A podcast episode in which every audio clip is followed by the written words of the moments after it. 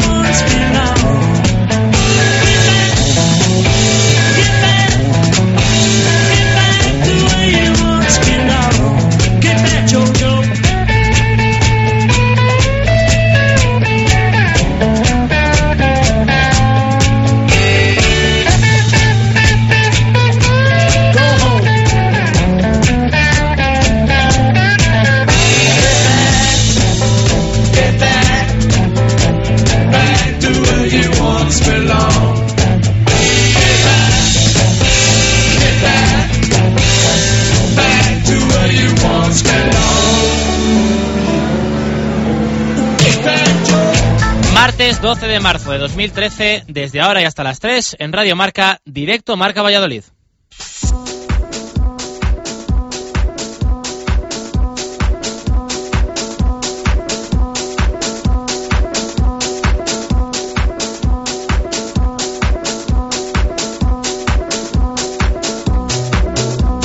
¿Qué tal? Muy buenas tardes. Martes en el que nuestros equipos vallisoletanos ya van dejando atrás la competición y los resultados del pasado fin de para ir pensando en sus próximos rivales y compromisos.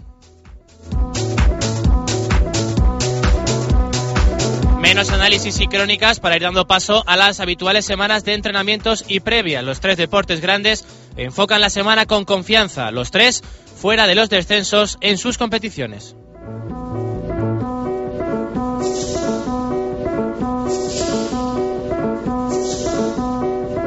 El Real Valladolid ha vuelto al trabajo hoy a las 11 de la mañana pensando ya en el partido del próximo sábado ante la Real Sociedad. Se espera que Jukic vaya recuperando efectivos, aunque ha perdido uno. Quizá podría ser más valiente otra vez titular y tenemos que contar la baja de Daniel Larsson. Estará tres semanas fuera de los terrenos de juego por una rotura de fibras en el aductor mediano de su pierna izquierda en la segunda parte del partido ante el Málaga en Zorrilla.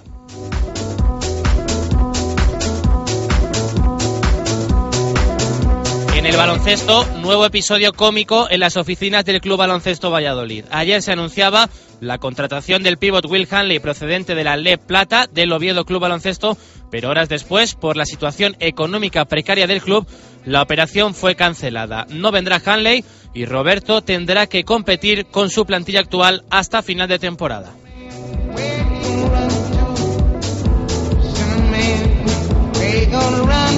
En el balonmano, semana de trabajo pensando también en el próximo partido que será ante Balonmano Granoller. Semana de trabajo tranquila y con confianza ya que el equipo de Pastor se encuentra fuera de los puestos de descenso tras 11 jornadas viendo la liga desde el pozo.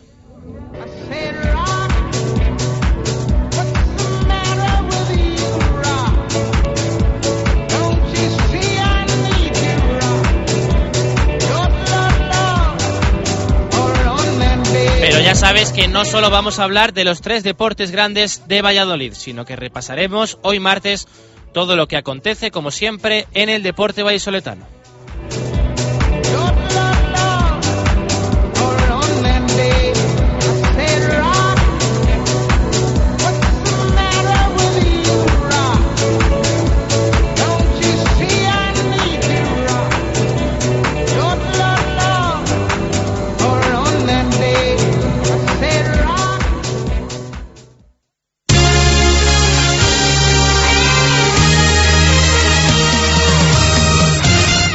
Desgraciadamente, hoy martes eh, tenemos que empezar analizando el deporte vallisoletano por el baloncesto. Desgraciadamente, otra vez, un episodio como contábamos ahora, cómico, esperpéntico, y yo creo que una más de la situación que está viviendo día a día el Club Baloncesto Valladolid. Ayer se anunciaba la contratación del pívot procedente de Oviedo Club Baloncesto, de la Le Plata, Will Hanley, operación que estaba cerrada y que estaba contaba con el beneplácito de Eduardo Pascual, dirección deportiva, entrenador, cuerpo técnico y absolutamente todos en el Club Baloncesto Valladolid habían dado visto bueno a su fichaje y un fichaje que realmente en Valladolid sorprendía. Sorprendía porque sí que es cierto que la situación precaria del club la que luego ha cancelado el fichaje, no es una novedad. No es de hoy que el Club Baloncesto Valladolid no tiene ni un euro en las arcas para pagar a sus empleados, que el dinero em, desaparece, que el dinero no se encuentra en ningún sitio dentro del Polideportivo Pisuerga, que incluso ha amenazado con, con embargar, embargar al club y desde luego al final la situación económica es lo que paraliza el fichaje de Will Hanley. Ya digo que un esperpento más porque ya se sabía obviamente que no había dinero para fichar en el Club Baloncesto Valladolid y no es ninguna novedad que el dinero de Antonio Porta, por ejemplo, a más de uno no ha sentado muy allá y no hemos entendido muy bien cómo en un equipo que no había dinero para pagar a sus empleados, pues acometía un fichaje después de la baja de, de Alex Renfro. Ya digo que un episodio más.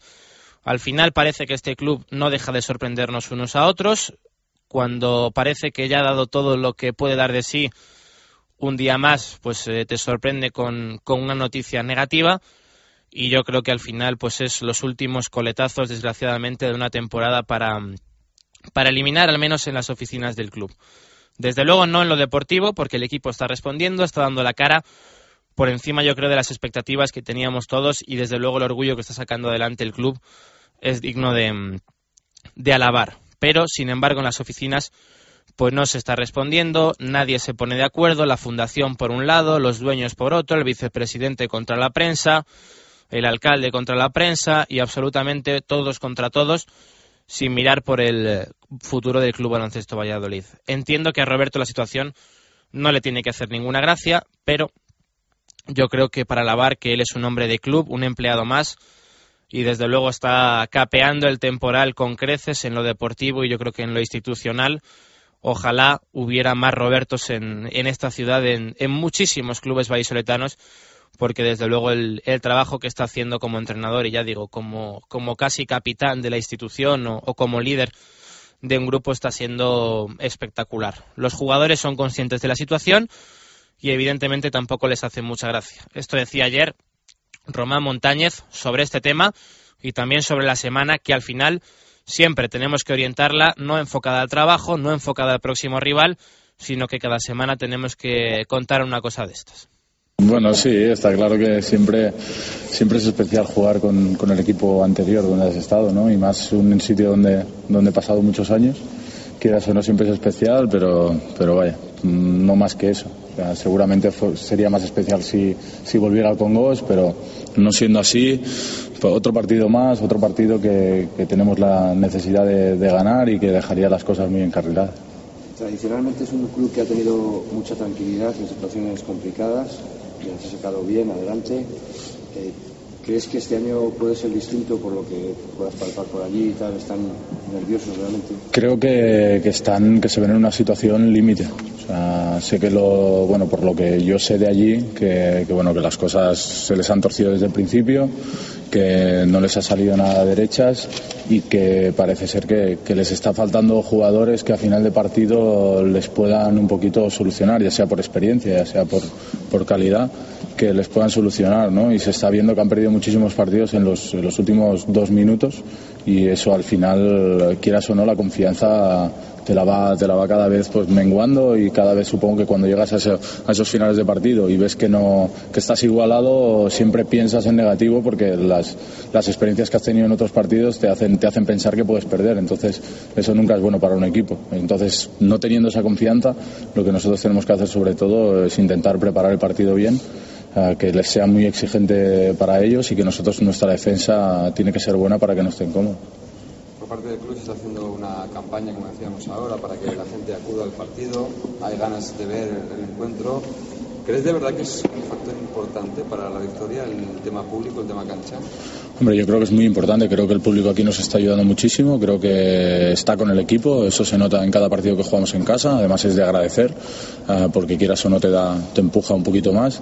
Bueno, la situación que estamos siempre nunca viene de, más, ¿no? Que, tengamos nuestro público con nosotros y yo creo que es importante, importante además un partido vital. Yo creo que ellos, para ellos, yo creo que es una, auténtica final y para nosotros, como ya he dicho, creo que, sería un partido que nos pudiera encarrilar mucho la, la, temporada para intentar llegar al final con un poco de tranquilidad, ¿no? sin tener esa presión de tener que ganar partidos.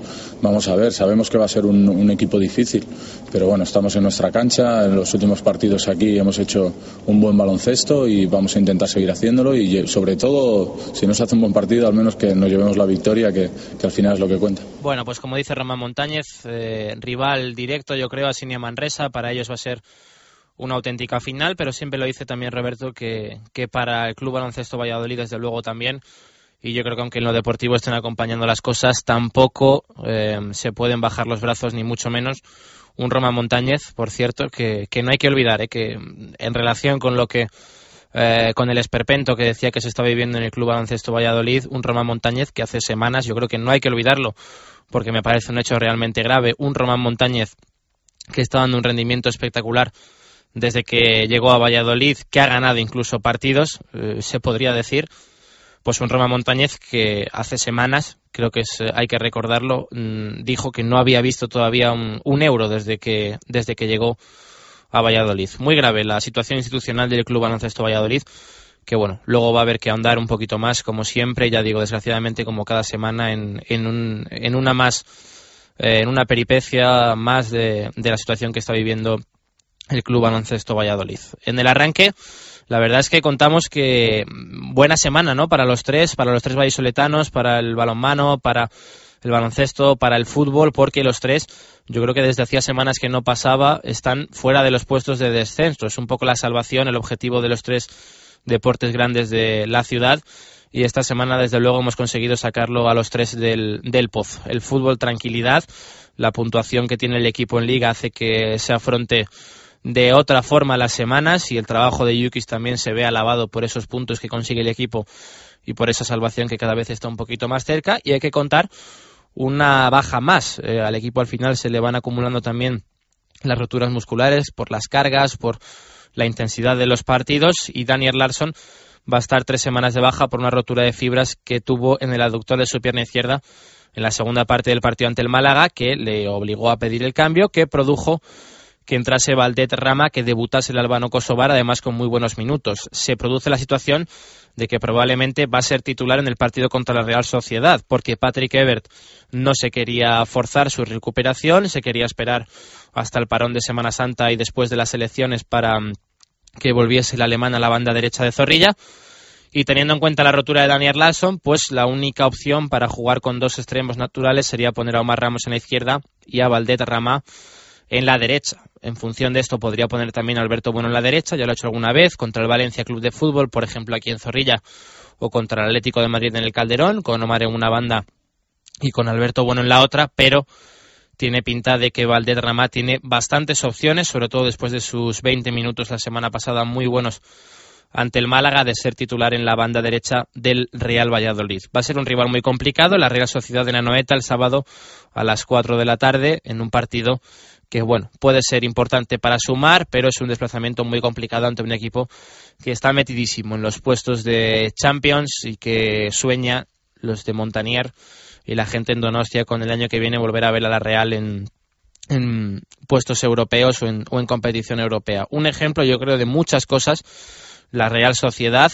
de cómo ha trabajado la cantera, de cómo se ha modificado como club, de un once en el que cuenta con muchísima gente salida de sus categorías inferiores, que hace poco jugaba en su filial, en el Sanse, en Segunda División B, y que poco a poco han ido creciendo con tiempo, con calma, con eh, una confianza también en un técnico como Philippe Montanier, que mm, llamó la atención de toda su contratación y que luego todos dudaron de, de él y desde luego un equipo que ya digo que es ejemplo para, para muchas cosas, pero bueno, el Real Valladolid este año también lo está haciendo sin duda por lo que está consiguiendo y, por el tramo de temporada tan bueno que está firmando, sobre todo con los miembros que tiene, con todo lo que le ha pasado, con el verano que, que tuvo, con, con todas las situaciones adversas que ha vivido y al final yo creo que es un poco la tónica habitual y la tónica que, que, venimos contando durante toda la temporada de los tres grandes, ¿no? De balonmano, baloncesto y fútbol, que los tres han tenido adversidades, que los tres están sufriendo unos recortes económicos en cuanto a plantilla espectaculares, que los tres tienen equipos más baratos, presupuestos más baratos y los tres al final están sacando la cara en, en lo deportivo. El balonmano sobre todo, después de 11 jornadas en los puestos de descenso, después de la contratación de Jorge García Vega, parece que el equipo eh, está volviendo a resurgir, está volviendo a ganar partidos y todo se ve desde otra forma en el Polideportivo Huerta del Rey. De todas formas, hay que seguir trabajando, no está conseguido y al fin y al cabo la salvación está cerca, pero hay que poner la guinda en estos dos meses, tres de competición que quedan a cada deporte vallisoletano. Vamos a repasar todo, como siempre aquí, vamos a hablar de absolutamente todo hasta las 3 en directo marca.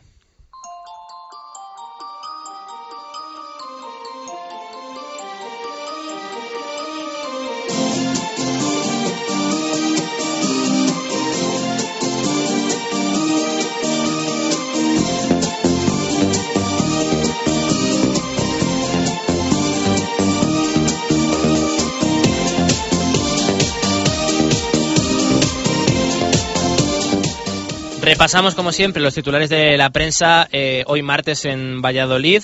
El Mundo Diario de Valladolid. Empezamos por el periódico de Unidad Editorial. Viene cargado de información. Abre las páginas de Deporte Lolo Velasco con la información sobre baloncesto. Esperpento en Pisuerga. La directiva del Club Baloncesto Valladolid y el patronato de la Fundación desautorizan al director deportivo al deshacer el fichaje de Will Hanley. También información de Lolo Velasco, de Lolo Velasco sobre balonmano. 113 días después, fuera del pozo. Y Arturo Alvarado firma una información de fútbol. Flechas con punta Roma. La evolución en el juego de Omar y Larson se ve empeñada por su nulo acierto anotador. En el norte de Castilla también fútbol. Arturo Posada, el Real Valladolid comunica a la Liga deudas con nueve clubes por 4,8 millones de euros. Miguel Ángel Pildado, baloncesto, el Blancos de Rueda, desestima la contratación de Will Hanley y cerramos con el diario Marca. Héctor Rodríguez, el Valladolid, ata los pesos pesados con esa información sobre la renovación también de Óscar González, que se suma a la de otros pesos importantes del vestuario. Pregunta a Twitter, como siempre, vamos a repasar qué nos dicen los oyentes. Momento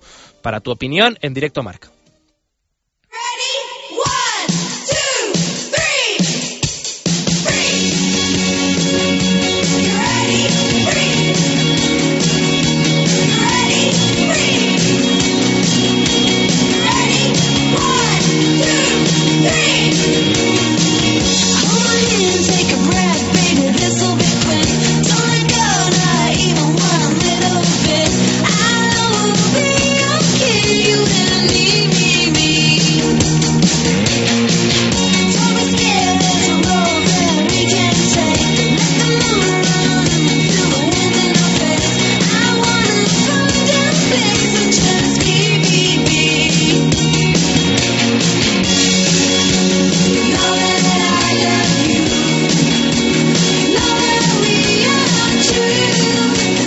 Rivera, una y 27 minutos de la tarde. ¿Qué tal? ¿Cómo estamos?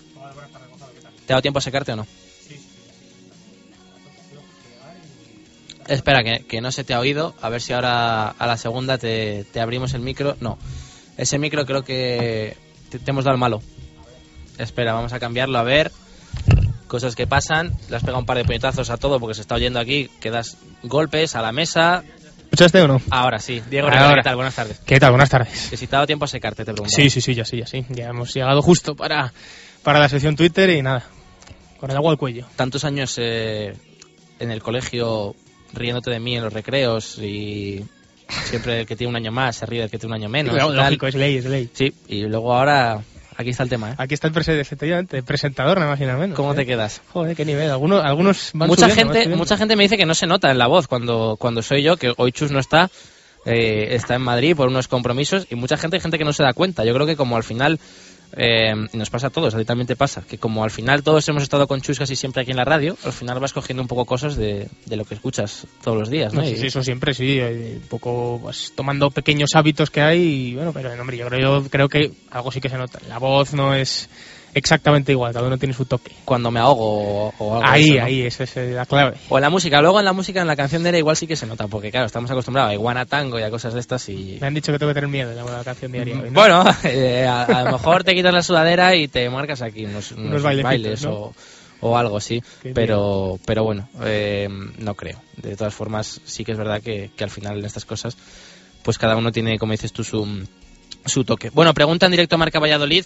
Eh, la que hemos hecho hoy, si te gusta la renovación de Oscar hasta 2016 o hubieses preferido año a año, según los partidos jugados, que es la cláusula que tenía Oscar hasta ahora. En función de los partidos, pues era cuando, cuando renovaba y ahora se le ha quitado esa cláusula y tiene tres años firmados hasta 2016. ¿Qué nos dice, qué nos dice la gente, Diego? Comenzamos con Diego Gómez Martín. Me gusta, así está tranquilo y lo único que tiene que hacer es centrarse en ayudar al equipo a cumplir objetivos. Sergio Pérez estaría bien seguir la política de renovaciones, pero Óscar se lo ha ganado. Cristian, me gusta que se dé estabilidad al proyecto con jugadores en los que hay confianza máxima. Hasta 2016 está bien. Ricardo Sánchez, me encanta. Óscar Dueñas, me gusta por el hecho de que así cierra alguna boca que otra que decía que en cuanto tuviera una, fuerza- una buena oferta se iría. Pero tal y como está Óscar esta temporada, es un gran acto, un acto de gratitud y de sentimiento al club que le vio nacer como futbolista. Te he visto García- hábil ahí saltándote una que Sí. tenías que leer uno y dos. Claro, es que Muy ya la, la- La la costumbre, ya. ya somos. Dale, Miguel. Miguel García, me parece lo correcto, así no, así no estaríamos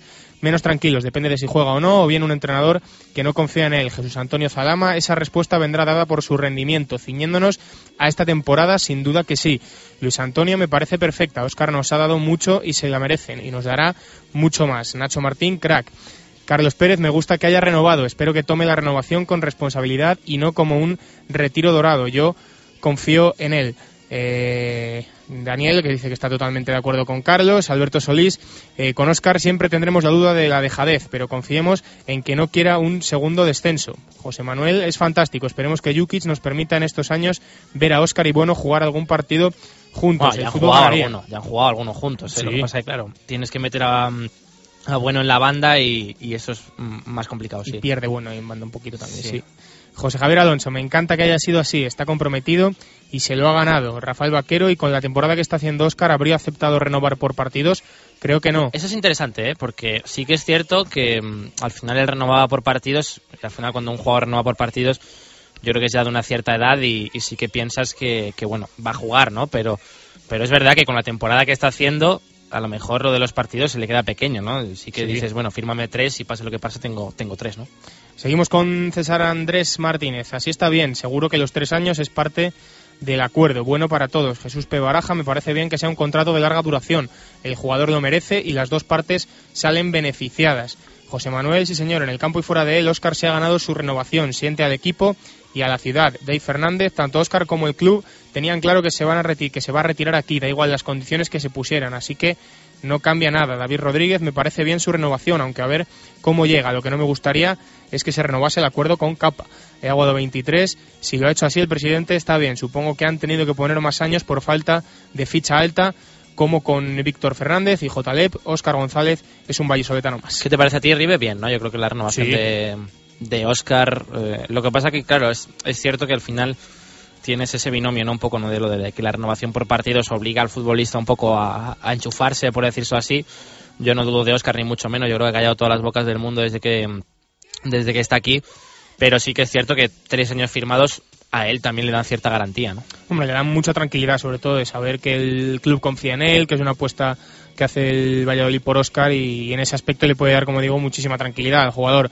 Sí que es cierto que los contratos largos, pues nunca sabes lo que puede pasar. A lo mejor el, eh, de- de- de- dentro de dos años, en la segunda temporada de contrato, Oscar no está bien por cualquier circunstancia y el club dice, pues si lo hubiéramos firmado de otra manera, pues a lo mejor nos habría interesado más. Pero yo creo que es un acierto que Oscar eh, tenía que ofrecerle al club la renovación, la renovación. Es el mejor jugador de este equipo hoy por hoy, yo creo, sin duda. Y, tres años, eh, yo creo que significan que Oscar se va a retirar aquí en Valladolid, como decía uno de nuestros eh, oyentes por Twitter. Eh, es un buen contrato para él, un buen contrato para el Valladolid, así que yo creo que todas las partes, tanto Oscar como el Valladolid, como la afición, yo creo que tendrán que estar contentas. Además, un futbolista que, que, bueno, que siempre lo decimos, ¿no? Que está haciendo muchísima vida aquí, que le encanta Valladolid, que tiene también Salamanca, que es su casa muy cerquita, canterano, y, y yo creo que se siente un, un vallisoletano más.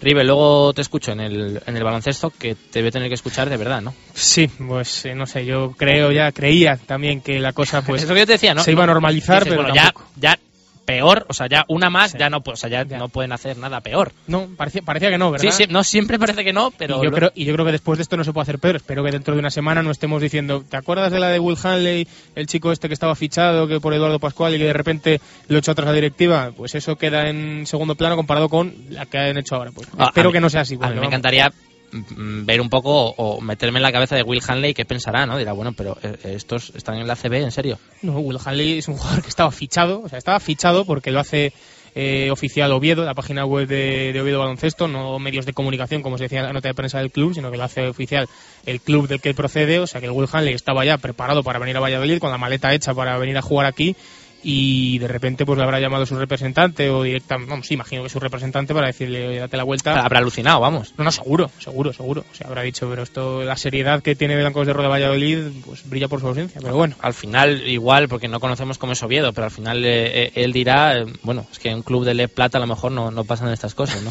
sí que es cierto que si te pones a pensar también en la propia competición de la ACB, yo creo que hacia abajo tiene que ser un desastre, porque viendo que en Leboro, Sí, sí, sí. no sé si no juegan, juegan 14 equipos, ¿no? Me parece, o... Sí, sí, sí, hay menos de los que debería, sí, también pues por, por lo mismo, porque Pues no está bien, no está bien diseñado esto. Y esto, y Oviedo ha subido con mucha solvencia, Oviedo ha jugado muy bien y ya ha ascendido al Eboro para el año que viene y por eso venía Hanley, el MVP, digamos, de, de esa competición, pero bueno. Pues, Nadie, nadie baja, nadie sube, Nada, los nada, que están para subir a la Le Plata ya van la diciendo que no pueden subir. Blancos de Rueda, que, no, Sí. que queda último y no baja. O sea, que y sí que bajan equipos en cambio de del, del Eboro al Plata porque no pueden mantenerse en, Y, en la y de ACB. ¿no? Lucentum... De ACB Lucentum tuvo que vender la plaza, la que, la que compró Canarias, que por eso Canarias está. Es lo que dices tú, un desastre total y absoluto. Eh, bueno, pues una más de Blancos de Rueda, que creo que la decisión acierta, hay que decirlo también, pero para nada en el, el modo en el que la hace y cómo se ha gestionado. Creo que no tenía que traer al jugador porque económicamente todo está como está. A ti no te claro, gustaba, además, ¿no? O sea, no, era un jugador que yo creo que no se necesitaba por posición, porque cada pivot tienes muchos. Se necesitaba más, yo creo, un 5, un pivot, pero claro, bueno. pasa que Claro, eso cuesta dinero. hay que y pagarlo, Esto, es. es, esto es como en el, es como en el fútbol cuando la gente dice, claro, es que hace falta un delantero de 20 Claro. goles por temporada. Ya, como, claro. No, este Eso con, cuesta dinero, con claro. tener un pivot de rotación hubiera valido para, bueno, pues para que Sinanovic fuera tu pivot titular y, y a partir de ahí tratar de, de acoplar a otro jugador. Pero bueno, eh, lo mismo que dices, puedes decir, se ha hecho bien no trayendo a, a Hanley, a pesar de cómo se ha gestionado de manera horrorosa, tampoco se tiene que haber traído, por ejemplo, a Antonio Porta, que aunque está jugando bien y lo está haciendo muy, muy bien, y deportivamente sí que es cierto que necesitaba el equipo un base, pero claro, yo creo que marcan y tenían que imperar otras cosas antes que lo deportivo, pero bueno, en un caso se ha impuesto el deportivo, en otro el económico, pues bueno, un poco el, el caos en el que vive día a día el Blancos de Roda Valladolid. Deportavamente en vez de deportivamente. Y después de este chistazo te despido porque luego te quedas en el baloncesto A, sin a ver nada- la música ahora. Sí, te quedas en el baloncesto sin nada que contar y eso tampoco me interesa. Luego te escucho. Bueno, vamos a repasar ahora, eh, como siempre, la previa del Pucelano Anónimo y vamos a escuchar también dentro de nada las pistas.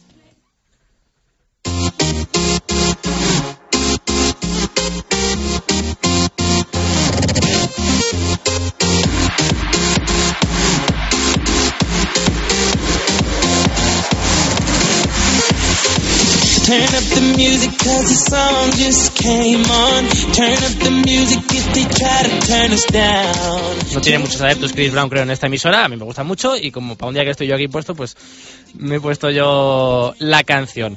Como siempre, ya sabes, Pucelano Anónimo, torneo clausura, edición número 10 de nuestro Pucelano Anónimo de este año. Dos pistas, ya sabes, hoy martes, 8 puntos en juego y 15 si nadie acertó ayer para el primero que acierte. Ángel, la verdad que está endureciendo mucho el nivel en las últimas semanas. Así que vamos a leer esas dos pistas ya de Pucelano Anónimo.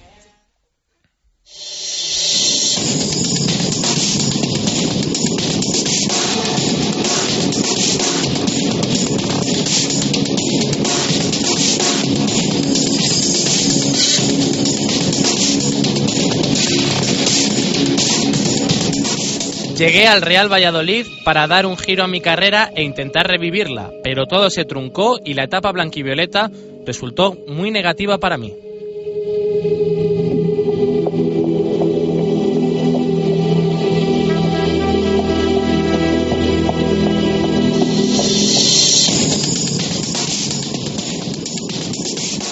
La cesión, que inicialmente era para demostrar mis grandes cualidades, terminó en una tortura que me dejó en un segundo e incluso tercer plano.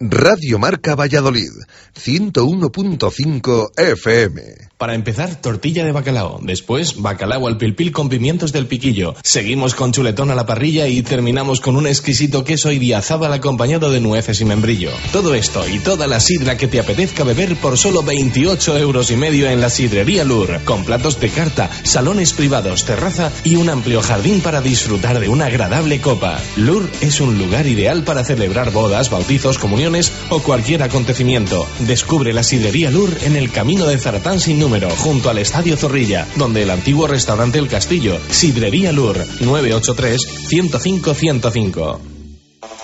Eilo Motor, concesionario Nissan exclusivo en Valladolid, una temporada más con el Real Valladolid. En la avenida de Gijón, venta, reparación y 400 metros cuadrados de exposición para encontrar el Nissan que responde a tu estilo. Eilo Motor, coche oficial del Real Valladolid y fiel al deporte vallisoletano. Si hay algo imprescindible en Valladolid es descubrir la Viña de Pachi, un restaurante único, tradicional y creativo, donde la gastronomía se disfruta en cada plato. Las cocochas, el rape, el besugo al horno y un sinfín de pescados frescos y de temporada forman parte de una carta con personalidad a la que sumar un servicio y una atención que diferencia a la Viña. Un lugar inigualable para celebrar comidas y cenas de empresa o cualquier evento especial. La Viña de Pachi, en la calle Rastrojo número 9 de Valladolid. Reserva de mesas en el 983 34 10 18. Directo Marca Valladolid.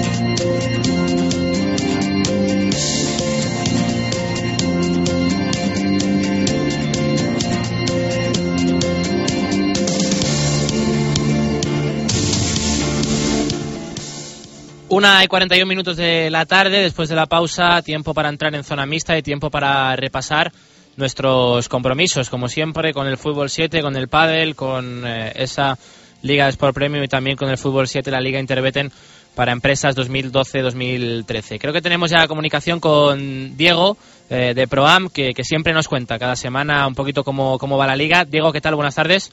Buenas tardes, Gonzalo, ¿cómo estamos? Muy bien. Eh, la verdad que, bueno, mirando un poquito clasificaciones y, y, demás, Diego, sí que los buenos eh, en la Liga Interbeten de este año, esta temporada o al menos en este tramo de competición, ya se va viendo quién, quién son y ya se van separando un poquito la, la tabla, ¿no?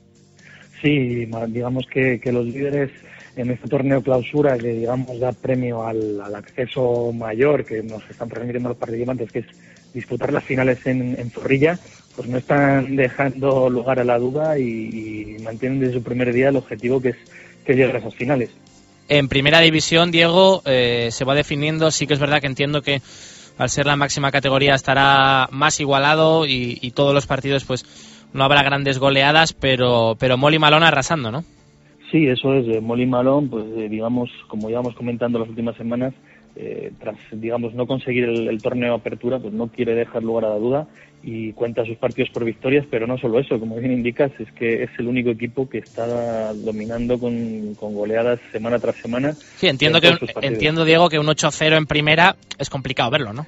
Sí, es complicado. Lo que pasa es que hay partidos que, que bueno, pues dadas dada las características de la liga, pues influye mucho la asistencia de los jugadores de un equipo a otro equipo por compromisos laborales, etcétera. Pero aún así, un 8-0, como bien indicas, es muy complicado de verlo, no solo en primera, sino en cualquiera de las demás divisiones. En segunda división, Diego, líder Renault también, que aquí sí que tiene más diferencia, cinco puntos ya con el, con el segundo y, parece que, bueno, que, que es un equipo para, para una categoría más, ¿no? Sí, Renault, Renault, como hemos comentado ya en jornadas anteriores, pues bueno, pues eh, no solamente pensamos que ya tiene la, el acceso a semifinales de manera eh, prácticamente matemática, porque no solo los cinco puntos de, diferencia que, que, remarca, sino que bueno, ya, ya tenía enfrentamientos directos con, con, los perseguidores, con lo cual hace que no solamente se hace la diferencia, sino que se sume esa, ese gol a verás a, favor en caso de empate. Y, y, sí, pues parece que la lucha estará entre los demás puestos de ascenso, eh, que recordamos son tres los que ascienden directamente a primera y el cuarto equipo que pese que no asciende sí que podrá optar para, para el título de segunda. De momento Blackberry y, Delta, Delta 3 son los eh, dos mejores posicionados para poder estar en el año que viene en, primera. Y en tercera Diego dos grupos. Entiendo que más pelea todavía sí cabe por subir pero pero también se va viendo ya un poco eh, los líderes se van distanciando y como yo decía antes no los equipos buenos ya se va viendo un poco quiénes son. Diego se nos ha caído Diego la conexión con Diego para repasar la, la liga de, de Proam. Bueno, en tercera división, grupos A y B, líder en el A el ESMA con 12 puntos, Silverstone Industrias Maxi segundo y tercero también con 9 puntos y en tercera división en el grupo B Pisuerga Instalaciones Eléctricas líder con 13 puntos y segundo em, Caja España Duero con, con 10 puntos. Eh, como decía, se va viendo un poco ya quiénes son los, los equipos buenos. Teníamos que repasar también la Liga Autonómica Sport Premium de Padel, pero desde luego no esta semana no va a ser. Intentaremos mañana tener esa comunicación con, con Lolo Velasco, eh, porque bueno, siempre le pillamos conduciendo y, no nos ha podido atender para repasar cómo va esa liga de Sport Premium, que siempre tenemos también ese compromiso este año de informar a todos nuestros oyentes de la liga de Padel. Ya lo hemos dicho, en ProAm más o menos se va viendo un poco los eh, líderes de cada categoría y cómo están viendo las empresas. De todas formas, tenemos también que hablar de mm, eh, la liga de, fútbol indoor, que, ahora vamos a comentar un poquito cómo quedó el Valladolid eh, con, el, con el Málaga y también hablar alguna cosita de polideportivo. Marco, que me tienes que contar, te saludo, que, que no lo había hecho todavía. profe Marco Antonio Méndez, ¿qué tal? Buenas tardes buenas y marcadas eh, tardes, además de papales y brownianas tardes, si empieza hoy, ¿no? parece conveniente. Empieza hoy el cónclave, ¿no? Sí, señor, empieza esta tarde, a las cuatro y media aproximadamente. Así que la música de Brown va bien, ¿no?, en este programa. A ti no te puedo decir lo de... Lo, a ti no te puedo decir lo que le he dicho a Ribe de, del colegio y de, de eso, pues claro, como para estarle, como para... Ya hay mucha diferencia, ¿no? ¿En qué sentido lo pues dices? ya le he dicho a Ribe que Ribe y yo íbamos al mismo colegio y él tenía un año más, se reía de mí y ahora mando yo. Pero los colegios eh, siguen existiendo y a lo mejor también yo fui al mismo colegio. No, pero creo que no, ¿no? No, tengo constancia de que fuese el mismo. Ay, es que yo no sé, yo no tengo constancia de cuál fue el vuestro. Ah, Rivera y yo íbamos al San José. Ah, bueno, bueno, yo no. Entonces no, ¿no? Bueno, cositas de polideportivo, Marco, que me, que me tienes que contar. Creo que hay varios apuntes, pero sobre todo una buena noticia, ¿no? Para, para Valladolid, eh, desde luego que, siempre lo decimos, tiene muchísimo deporte en esta ciudad y deporte de alto nivel y a veces deporte que consideramos un poco más minoritarios, pero que da también buenas noticias, ¿no? Como esa noticia que acaba de salir hoy de, de trampolín, creo, ¿no? Que va a ser sede de, de la fase final de, Mundial.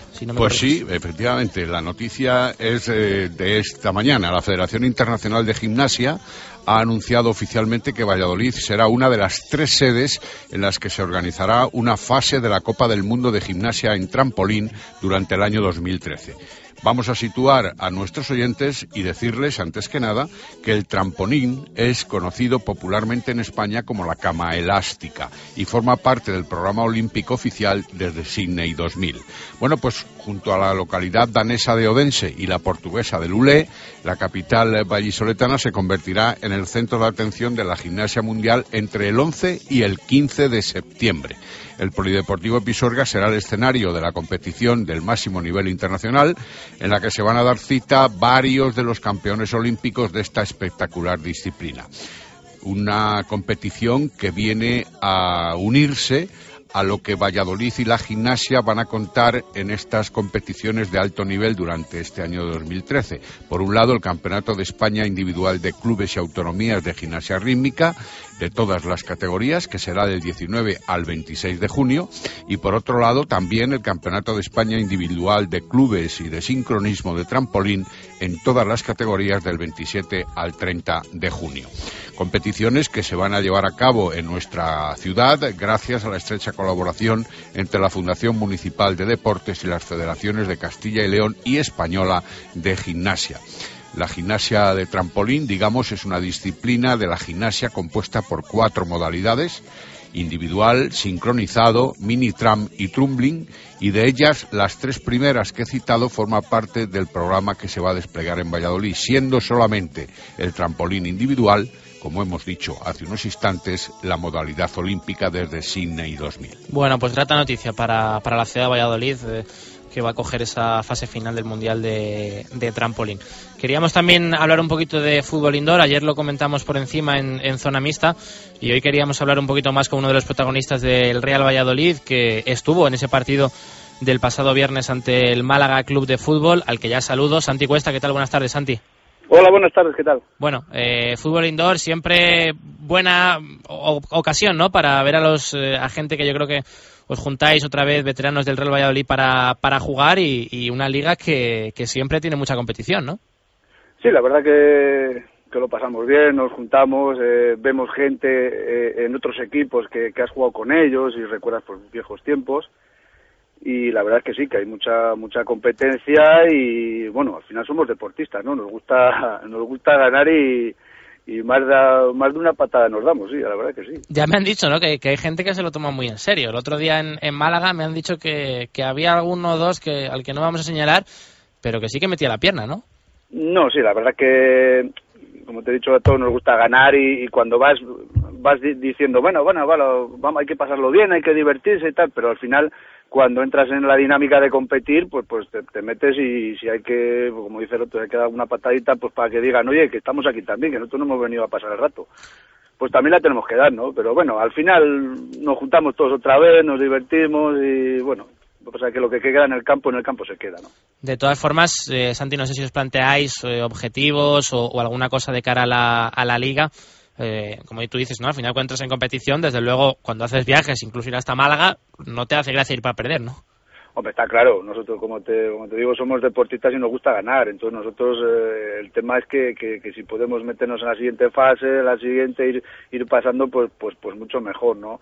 Pero bueno, eh, nosotros vamos a competir, a dar todo, porque al final nos gusta y, es una manera de, seguir viviendo un poquito esas experiencias que tuvimos hace años y, oye, pues, pues a todos nos gusta seguir y cuanto más lejos lleguemos, pues mucho mejor, ¿no? Derrota 6-5 contra el Málaga, Santi, partido yo creo que, que muy disputado.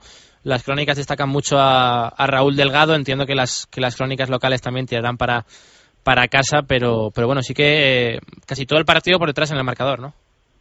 Sí, la verdad es que, el primer tiempo, pues prácticamente nos dedicamos a ver quién daba más patadas, la verdad es esa. O sea, eh, entramos en una dinámica en el primer tiempo de, de tú das una patada, yo te doy otra, tú, y al final eh, en esto de fútbol indoor el que se pone por delante tiene mucha ventaja, ¿no? Entonces tuvimos ahí un, bueno, pues nos hicieron dos goles, ya ellos con el jugaron con el marcador un poquito y, y, y bueno, la segunda parte ya fue distinta, ¿no? Pues nosotros en el vestuario hablamos, oye, hay que jugar a esto, que sabemos, qué tal, y al final la segunda parte tuvimos muchas opciones, pero bueno, al final, entre unas cosas y otras, también hay que destacar que, que, que el árbitro estuvo un poquito, la verdad. eh, Casero, ¿no? Sí, es la verdad. y Pero bueno, sabemos que es así, así jugamos hace dos años y ganamos en Coruña, ¿no? o sea que al final sabemos que, que va a ser así, pero bueno, vamos a lo que te digo, a, a intentar hacer las cosas bien y, y, y divertir a la gente que va, que al fin y al cabo la gente quiere ver a la gente que ha jugado, no sé qué, revivir también esas cosas, ¿no? De todas formas, cambia mucho, ¿no? Alguna vez que, que ya lo hemos comentado, Santi, eh, el tema del fútbol indoor, lo de las paredes, un poco el césped, las dimensiones, eh, parece una tontería, pero, pero hay que adaptarse, ¿no?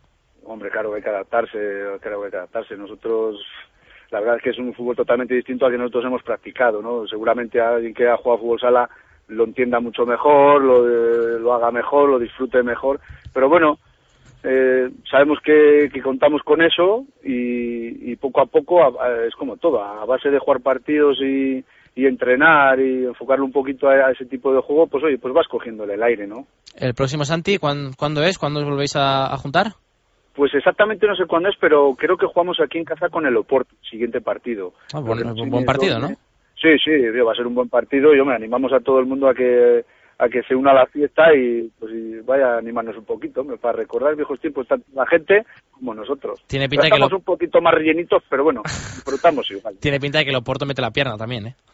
Sí, sí, sí. no, yo- Seguro que los portugueses no vienen desde allí No, para... no, yo creo que ningún equipo va a venir, ni vamos a ir nosotros tampoco a, a regalar Sí, nada. pero ¿eh? siempre un poco por, por eh, piensas, ¿no? Dices, bueno, el Barça la van a tocar más y, y el Oporto va a rascar más, ¿no? Sí, bueno, sí, sí, pero al final, eh, tanto unos como otros, como es, es eh, en realidad es 4 para 4 dentro de ese campito pequeño, al final hay contacto, hay, hay todo, o sea, da igual que sea uno, un equipo que le haya tocado, que no le haya tocado, ahí como quieras tocarla y no sé qué, y parar, y ahí no, vale, ahí es tan rápido el juego y la transición de, un- de, de ataque-defensa que es que no, no, te da tiempo ni a respirar, vamos. Queda todavía, ¿no? Para, para ese partido contra el Oporto ya no está la cosa para jugar cada fin de, ¿no?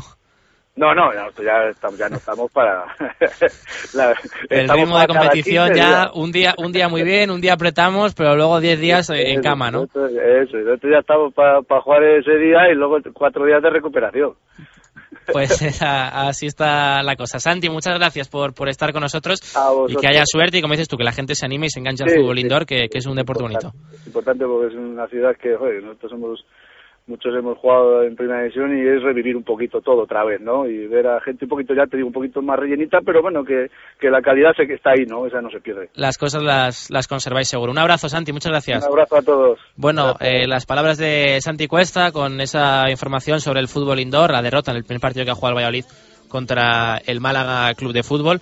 Eh, la verdad que destacan, como decíamos nosotros, las crónicas a Raúl Delgado eh, el otro día en Málaga, porque la verdad que, que estuvo bastante destacado. Marco, me tenías que contar cositas de baloncesto en silla de ruedas, alguna cosa sobre la fase final de, de la Copa de Europa también, ¿no? Bueno, ah, lo anticipamos ayer, luego luego recoge los periódicos, no te preocupes. Eh, ayer ya anticipábamos algo que efectivamente se había producido este pasado fin de semana, puesto que Valladolid va a ser sede durante los eh, próximos eh, días eh, del mes de mayo, entre el 2 y el 5 exactamente, de lo que significa la Champions, la Liga de Campeones de los conjuntos de baloncesto en silla de ruedas, también llamado baloncesto adaptado. Precisamente, además de los dos participantes que por derecho instituido van a estar presentes en Valladolid, como son, sin duda alguna, el Fundación Grupo Norte Vallisoletano como organizador y otro equipo alemán como el Landil, al haber sido precisamente el primer equipo en el ranking europeo por su clasificación con 296 puntos, pues eh, van a ser los que, de hecho, y campeón de la temporada anterior, de la Liga de Campeones de la temporada anterior, los que tienen adquirido el derecho. Pero es que este fin de semana eh, se han celebrado las eh, Euroligas eh, determinantes para la clasificación definitiva en todos los torneos que el baloncesto en silla de ruedas lleva a título europeo.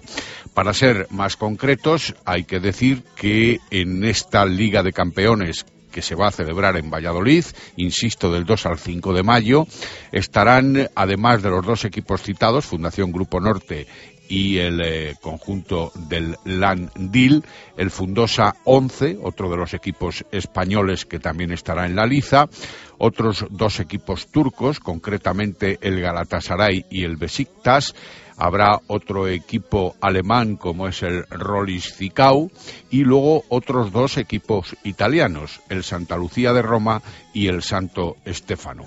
Son equipos que figuran en la parte alta del ranking europeo de clubes y que tienen entre sus filas en todos estos equipos a lo más florido, a la florinata del baloncesto en silla de ruedas, de los jugadores en el baloncesto en silla de ruedas, además de los que nosotros conocemos muy de cerca, como pueden ser Roberto Mena, José Lip, eh, Muiño, Latan, Knowles, que estuvo aquí en el eh, BSR Valladolid, Alejandro Zarzuela, o los que ahora están como Dan Haycock o Diego de Paz. Es decir, que una pléyade, una gama de equipazos van a estar en Valladolid esos días a primeros de mayo para disputar la más alta competición del baloncesto en silla de ruedas, la Liga de Campeones o la Champion Cup. Cuenta con opciones, Marco, el, el BSR Valladolid, porque leo un poco que en el ranking llega un poco no es de los de los favoritos entiendo pero el factor jugar en casa sí que ah, habrá que explotarlo entiendo el factor cancha, el factor público, el factor ciudad, habrá que explotarlo. Es evidente que tendrá un, eh, una participación de empuje más que notable, al menos en los primeros instantes. Eh, hay que recordar también hay que ser eh, justos y cautos en estas circunstancias que en otras competiciones, porque el único club español y no sé si europeo que ha organizado todas las competiciones de fases finales en el sentido de copas europeas ha sido el BSR que preside José Antonio de Castro y en otras competiciones anteriores de segundo y de tercer nivel, como las existentes en el baloncesto en silla de ruedas, el equipo vallisoletano ha sido capaz de dar una buena medida en la lucha, en las posibilidades y en la calidad baloncestística, pero nunca ha sido capaz de obtener el resultado máximo previsible. Por eso, en esta Champion Cup, la máxima categoría, todavía las dificultades aumentan para que el equipo, también entrenado por José Antonio de Castro, verdaderamente pueda eh, hacer honor a las esperanzas y a las expectativas que todos los aficionados al baloncesto vallisoletano y al deporte en general podemos tener, pero también hemos de reconocer que las dificultades son máximas y que la plantilla del equipo vallisoletano no puede competir ni en presupuesto ni en calidad con otras de esos equipos que hemos citado, aunque sí en intención, en competitividad y en responsabilidad. La élite del baloncesto en silla de ruedas que va a estar aquí en Valladolid y, y a ver si esta vez va la definitiva o, puede el Fundación Grupo Norte del BSR sumarse a los grandes y, estar en, en, la final o, incluso alzarse con el título de esa Champions de el baloncesto en silla de ruedas que se va a disputar en Valladolid del 2 al 5 de, de mayo. Marco, te quedas una pausa y venimos con los tres grandes, balonmano, básquet y fútbol. Radio Marca Valladolid, 101.5 FM.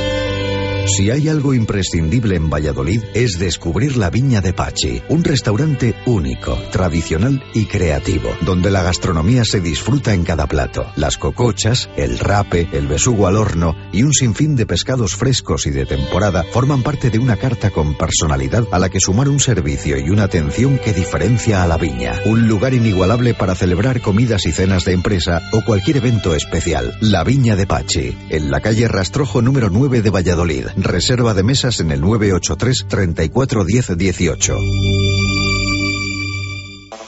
Eilo Motor, concesionario Nissan exclusivo en Valladolid, una temporada más con el Real Valladolid. En la avenida de Gijón, venta, reparación y 400 metros cuadrados de exposición para encontrar el Nissan que responde a tu estilo. Eilo Motor, coche oficial del Real Valladolid y fiel al deporte vallisoletano.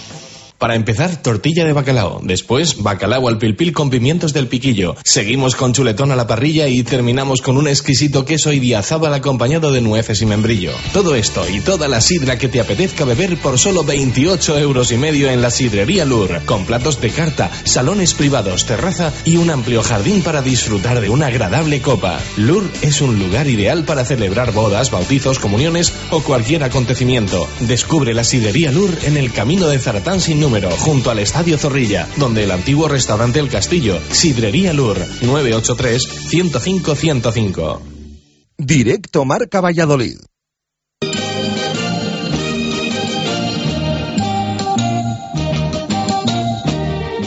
Directos al balonmano. Marco Antonio Méndez.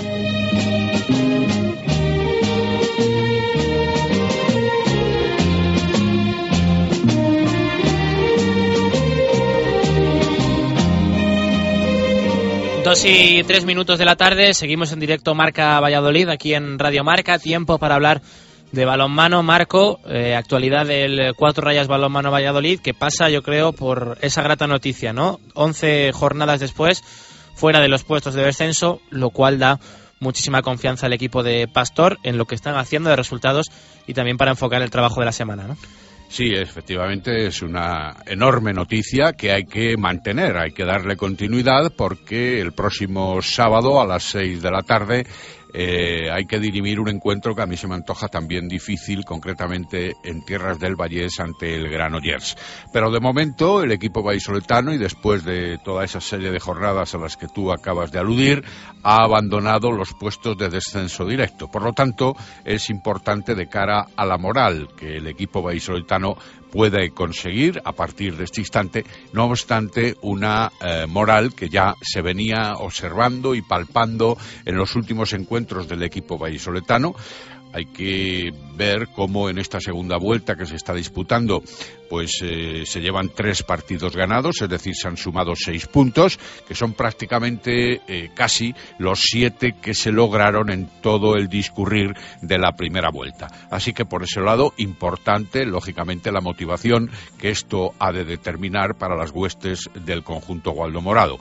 Por otro lado, también, no solo la motivación de cara a esto que se está obteniendo, sino de cara también a algún compromiso de los que podríamos eh, tratar de definir como algo más complejos, sobre todo teniendo en cuenta los partidos de fuera de casa, y el primero va a ser este del próximo sábado ante el Granollers, pero de manera especial ante el Palma del Río, el Academia Octavio o el Fertiberia Puerto de Sagunto, que son equipos de la segunda mitad de la tabla de Asobal y que tienen que visitar Huerta del Rey. Se piensa, no caben dudas en este sentido, que las victorias han de discurrir del lado de los de Juan Carlos Pastor y por ende así sumar esos 19, 20 o 21 puntos, incluyendo también el gol a verás entre equipos que habrían de favorecer la permanencia una temporada más en eh, esta Liga Sobal del balonmano Valladolid. Rival complicado, ¿no? Granollers, eh, un equipo que yo creo incluso esperaba a lo mejor que,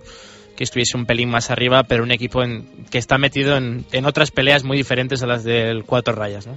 Bien, es uno de los equipos que están en la mitad superior de la tabla de la Liga Sobal, está clasificado en sexta posición, concretamente lleva 10 puntos de ventaja en estos momentos a los de Juan Carlos Pastor, pero yo no sé el grado de aspiración del equipo vallesano. Ah, es un equipo que por inversión es una ha hecho una inversión grande ¿no? en, el, en el balonmano Granollers, lleva varios años estando en los puestos de, de arriba.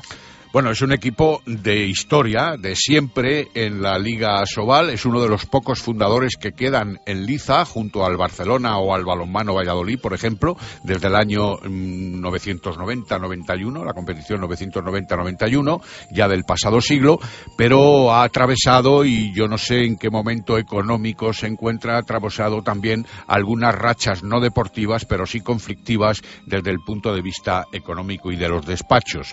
Está en una una posición en la que podría aspirar a incluso meter la cabeza en alguna competición europea, pero ahora se encuentra a tres puntos del balonmano Aragón, que ese sí tiene pretensiones europeas para la próxima temporada también y que está ocupando la quinta posición. Además, no debemos olvidar un detalle, el balonmano Huesca inmediato seguidor del, del Granollers, del Franklin Banogano Granollers, vencía precisamente en Tierras del Vallés en la pasada jornada por la mínima, pero victoria al fin y al cabo 30-31. ¿Por qué no van a poder hacerlo los eh, de Juan Carlos Pastor este sábado, como digo, a las 6 de la tarde? En el equipo de Pastor, Marco, eh, Mariano recuperando sensaciones dentro de ese proceso largo que, va a tener que llevar a cabo hasta su recuperación. Y otro que ha recuperado sensaciones sin estar lesionado es Patrick Ailer, ¿no? que el año pasado yo creo eh, se esperó más de él, durante la primera parte de temporada también este año incluso se esperaba más de él y ahora parece que sí que está cogiendo confianza en sí mismo, en su trabajo y, también con goles, ¿no? Los dos efectivamente están empezando a mostrar la cara positiva de la moneda. Por un lado tenemos, como dices, a Yeraila Mariano, que después de haberse prorrogado lamentablemente durante algunos días más eh, su trayectoria de reaparición después de la última lesión con la fractura del quinto metatarsiano de su pie derecho, pues evidentemente parece que se va reponiendo, parece que efectivamente la fisura va fraguando, aunque no con la agilidad y la rapidez que se pensó en principio después de las 12 semanas que se aventuraron para estar en el dique seco y ahora después de los ejercicios físicos realizados y de carrera ya participa suavemente, pero participa en eh, el sistema de entrenamientos de manera directa con el resto de sus compañeros. Y por otro lado, Patrick Eiler, que ya venía algunas jornadas de esta competición liguera avisando y demostrando que evidentemente estaba facilitando las circunstancias de como goleador que es en el equipo vallisoletano, aunque también es verdad que el equipo juega en determinadas oportunidades para que él pueda buscar la oportunidad del lanzamiento y el pasado fin de semana ante el Helvetia Naitasuna pues logró un récord personal que no es otro que el haber obtenido 12 goles en un solo encuentro y además ninguno con lanzamiento desde 7 metros, es decir, ya favorece en cierta medida a algunos competidores el hecho de que se lancen los penaltis, los 7 metros que se dicen balomano, pero él todos con lanzamiento desde circunstancias posteriores. Y además de ser el mejor goleador en estos momentos del equipo, es al mismo tiempo también un jugador que se va integrando de una manera muy competitiva en el sistema defensivo. Es verdad que defiende como dos o como uno, pero en cualquier caso Pastor está eh, tratando de que el jugador progrese de una manera importante porque, en palabras de Juan Carlos Pastor y en la rueda de prensa del último partido, relativa al último partido ante la Nectasuna, puede ser un jugador que se integre perfectamente en la selección danesa con competiciones a más alto nivel más cercanas. Un jugador muy joven, eso es evidente, que ha sufrido mucho también aquí, eh, teniendo que aguantar eh, circunstancias y minutos en el banquillo, pero que evidentemente y al final parece que va entrando también en una dinámica muy positiva como la que le ha permitido establecerse en esa lista de goleadores en un solo partido del balonmano Valladolid de gran enjundia, de gran tronío, como yo decía ayer, eh, igualando a Edu Fernández o a Rocas o a Pisonero o a Ike Romero o a Raúl o a Perales con 12 goles en un encuentro. Por delante de él, también lo comentaba ayer, están Chuchi con 17 y Fis con 15, que son los máximos anotadores en su época. Vaya, vaya nombre, vaya lista de nombres a la que se ha sumado Patrick Heller. No sé si es un récord, pero sí desde luego una hazaña lo que está haciendo este año el Aula Cultural Vivero Serol, que ya es el primer equipo clasificado matemáticamente para disputar la fase de ascenso a División de Honor en el balonmano de las chicas. Tenemos ya conexión con su entrenador, que mejor protagonista para que nos lo explique, la temporada que está haciendo este año el eh, su entrenador, Miguel Ángel Peñas. Miguel Ángel, ¿qué tal? Buenas tardes. Hola, muy buenas tardes. Bueno, yo lo que decía, ¿no? No sé si es un récord, pero sí una hazaña por segundo año consecutivo lo que está haciendo este aula cultural, ¿no? Hombre, para nosotros sí que es un récord, evidentemente, no que hayamos llegado a esta situación. El año pasado entramos ahí raspando, raspando la última jornada prácticamente eh, en la fase de ascenso. Este año, mira, nos van a sobrar hasta dos jornadas, ¿no? Cambia mucho eh, esto, entiendo, de cara a la preparación, de cara a la mentalidad, de, de haber entrado el último día a entrar dos semanas antes, te da tiempo a preparar más cosas, entiendo, te da tiempo a mentalizar. La preparación este año mucho más cómoda para ti como entrenador, ¿no?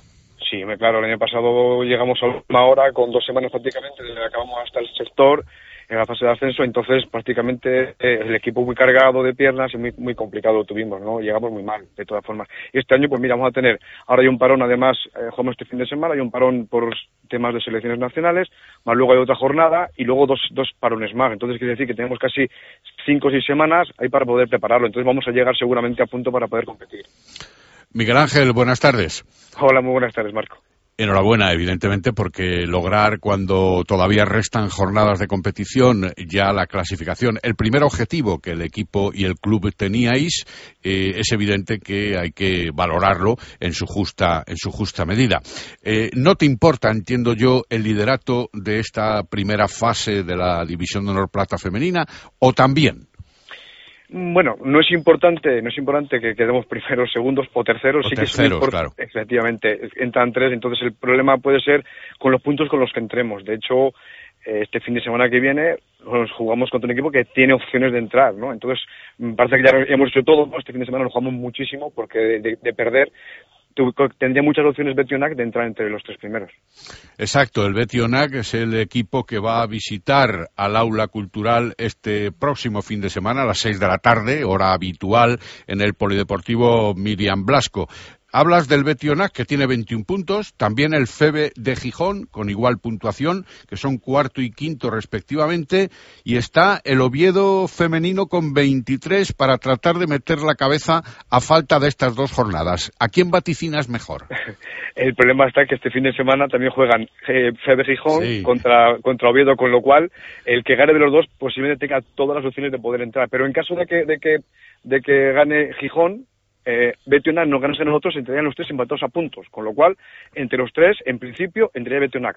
Y esos puntos que hemos perdido, que podemos perder este fin de semana, los perderíamos para la fase de ascenso. Miguel Ángel, ¿cómo, cómo, cómo están las chicas? Eh, ha habido que controlar también la, la euforia a veces que, que siempre se dice, ¿no? Estarán muy contentas, entiendo, pero bueno, también tienes que hacer la contraposición de decir que, que hay que seguir trabajando estas dos jornadas y que no está todo hecho, ¿no?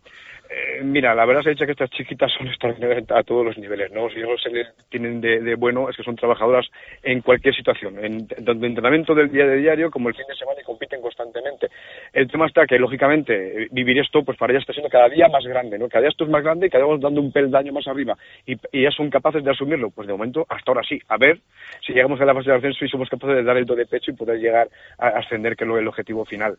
Y tú que dices que son unas grandes trabajadoras, además de las cualidades técnicas que adornan a más de una de las que tú diriges, y como segundo entrenador de la selección española, te llevas eh, próximamente a dos, en ese parón al que tú aludías precisamente, a Celia López y a Maya González, dos jugadoras que, por cierto, conocen en cierta medida la internacionalidad. Hombre, sobre todo Amaya. Amaya ya jugó el campeonato de, de Europa juvenil, aunque Celia ha estado en alguna concentración, en el anterior y nunca, nunca ha vestido la camiseta nacional. Entonces, bueno, para ella va a ser una novedad, ¿no? Nunca, aunque sí que ha estado en concentraciones, pero nunca ha llegado a jugar, a jugar un partido internacional. Vamos a jugar ahora a Alemania, a tres partidos contra Holanda, Alemania y, y te lo diré. Sí, Holanda y, y, y Portugal. Y Portugal, efectivamente. Holanda, Portugal y Alemania, sí. Esos van a ser sus primeros partidos internacionales, cosa que Amaya ya ha hecho, ya ha tenido más. Eso va a ser a partir del 21 de marzo, ya que hablamos, hablamos de ello, aunque os vais a concentrar eh, un poquito antes. Eh, la labor de Amaya la tenemos muy clara como jugadora internacional y como extremo del equipo del aula cultural, donde se conoce mejor la singladura de eficacia de la propia Amaya y la actividad en el propio juego, en la, en la táctica a desarrollar con gran velocidad y con eh, la profusión de contraataques. Pero en el caso de Celia, una mujer de primera línea, siempre las dificultades parecen mayores o no. Eh, Mira, sí, evidentemente. Eh, eh, sobre todo porque no tiene una gran gran envergadura, no es muy alta ni muy fuerte, pero sí que es cierto que tenemos jugadoras siempre que, como le defendemos habitualmente con mucha profundidad, en la jugadora está tiene la, la condición, sobre todo, que defiende por encima de los nueve metros. Eso es muy importante. Luego en el ataque es capaz no de lanzar de fuera con facilidad, pero sí que de fintar y de, poder ir hacia penetrar, adentro, ¿no? claro. que penetrar hacia adentro, que, que muchas veces hace falta, porque vamos a enfrentarnos a jugadoras de muchísima altura y de mucha fuerza. Entonces sí es capaz de, de desequilibrar, ¿no? Y creo que es su mayor virtud, con, sobre todo, con su eh, actitud defensiva. Bien, eh, dos últimos apuntes, Miguel Ángel, eh, técnico del Aula Cultural Vivero Serol. Por un lado, en el grupo B, ¿quiénes pueden ser los tres teóricos equipos contrincantes? Ya está prácticamente definido, ¿eh? Está el equipo de Córdoba, otro equipo también hecho base de, talonario, como digo yo, y el Costa del Sol, que ya lo conocemos del año pasado, que ya estuvo, y estuvo de ahí con nosotros peleando, ¿no? Que de hecho empatamos aquí contra ellas. Y luego, pues está Castellón o Lanzarote, ¿no? Creo que Castellón tiene todas las posibilidades porque se enfrenta a uno de los de abajo y parece ser que va, va a entrar también Castellón. Parece ser, no es definitivo, pero puede ser que sí. Lo que no sé si es definitivo es que, bueno, sí sé que habéis solicitado jugar la fase, eh, esta fase eliminatoria tan importante con estos equipos que acabamos de citar, tanto del grupo A como del grupo B, y no sé si os ha sido concedida para que Valladolid pueda respirar balonmano femenino de alto nivel. Aún no está dada la fase por el motivo de que aún faltan equipos de clasificarse. Entonces esperemos que en dos semanas eh, la- tengamos ya esa posibilidad de que, de que nos lo concedan. Ojalá sea así. Nosotros hemos pedido, pero también lo han pedido, que tengo entendido que Mavi de Gijón y, y- y el equipo de Córdoba lo han pedido también. Entonces a ver si tengo la suerte de tenerla. Ya que el año pasado lo, lo tuvimos, no sé si este año por eso quizás nos dejen fuera. Espero que repitamos, Claro. la que estuvo muy bonito y espero que lo repitamos. Miguel Ángel, muchísimas gracias por atendernos aquí en Radio Marca y como dices tú, ¿no? que, que sigue la línea que está teniendo hasta ahora el equipo estas dos próximas semanas de competición regular y, y que luego en los playoffs se consiga el objetivo y enhorabuena también por lo que está haciendo el equipo y también por la, por la parte que te toca. Muchas gracias, Miguel Ángel. A vosotros. Venga, Hasta un luego. abrazo. Pues eh, las palabras de Miguel Ángel Peñas, entrenador de las chicas del Aula Cultural de Vi- Vivero Serol, primer equipo clasificado para disputar la fase de ascenso a la División de Honor. Me tienes que contar, Marco, ya para cerrar eh, el tiempo de balonmano, los resultados de la segunda división masculina. Sí, porque ha comenzado la segunda fase después de la liga regular. eh, Tres equipos vallisoletanos, concretamente el Universidad de Valladolid, el Delicias y el Balomano Arroyo, acompañados del Bejarano, forman el grupo de élite en esta segunda división masculina. Después hay otro grupo también con otros eh, cuatro equipos, pero en este grupo de élite ya se ha registrado la primera jornada de esta segunda fase con eh, la victoria de la Universidad de Valladolid sobre el Bejarano por 36 a 25, algo que no deja lugar a dudas con este resultado de la labor realizada por los hombres de Tinín Alonso en su encuentro del pasado fin de semana. Y tampoco eh, va a dejar lugar a dudas el resultado que obtuvo a domicilio en casa del balonmano Delicias el balonmano Arroyo. 18 a 32 que catapultan todavía más al equipo del Alfoz, al equipo arroyano, en la primera posición de la tabla clasificatoria, muy distanciado para poder luego precisamente poder acceder a una fase final de ascenso a la primera división nacional, que es verdaderamente lo que pretende el balonmano Arroyo. Encabeza la tabla con 14 puntos, seguido del Delicias y de la Universidad de Valladolid, ambos con 6, porque se han trasladado también los puntos obtenidos en la fase regular entre estos equipos. Y luego hay que apuntar que el próximo sábado hay un encuentro interesantísimo entre el balonmano Arroyo y la Universidad de Valladolid a las ocho y media en el Polideportivo Municipal de Arroyo de la Encomienda, mientras que el Delicias recibe la visita del Bejarano a la misma hora en el Polideportivo de Pero, como digo, el balonmano Arroyo decantando la posición de liderazgo con gran ventaja sobre los demás seguidores. Mañana más y creo que además mañana te voy a ver mejor acompañado ¿no? que hoy. Es, es cierto, podemos anunciarlo para mañana en la sidrería Lur y en la tertulia habitual previa a la natural y siempre de fútbol, siempre desarrollada de fútbol, tendremos a dos invitados del primer equipo de balonmano, dos eh, jugadores gualdomorados, uno con amplia veteranía a sus espaldas, como es José Ángel Delgado Ávila, y otro con eh, una reciente penetración en el balonmano Valladolid, como es Iñaki Peciña. Digo lo de la reciente penetración, presencia en definitiva, puesto que es un fichaje de esta temporada. Son los dos defensores centrales, y ya lo dije ayer, aunque no cité sus nombres, es o son forman los jefes de la defensa, según les definió el otro día en mi presencia Juan Carlos Pastor cuando le anuncié que iba a invitarles a la sidrería y a la tertulia de mañana. Espero que me dejes un ratillo luego para hablar de fútbol. Tendrás la hora habitual, más o menos, que Bueno, es la que tú bueno, quieres, habitual. en la que tú disfrutas Bueno, y en la que a ti, Luego me vengo arriba y, y ahí es donde estoy. bueno, cómodo. si quieres más te dejamos más. Bueno, ya habrá que habrá que negociar. Hasta Bye- mañana, Marc. bye, bye. Un abrazo, chao. Bueno, pues eh, sin pausa, pasamos al balón naranja, tiempo para el básquet.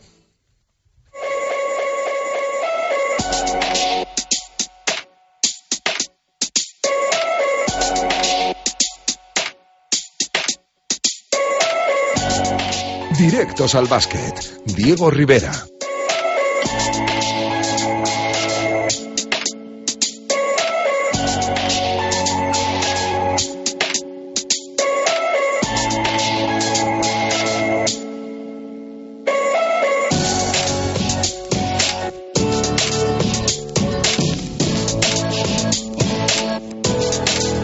Y 22 minutos de la tarde, tiempo para el baloncesto, Diego Rivera, y tiempo para hablar de un episodio más del Club Baloncesto Valladolid, del que no nos gusta nada hablar para estas cosas, pero parece que al final cada semana nos lo ponen muy fácil, aunque luego algunos se quejan, ¿no? De que medios hostiles y de que la prensa alimenta el fuego y cosas de estas, chorradas de estas.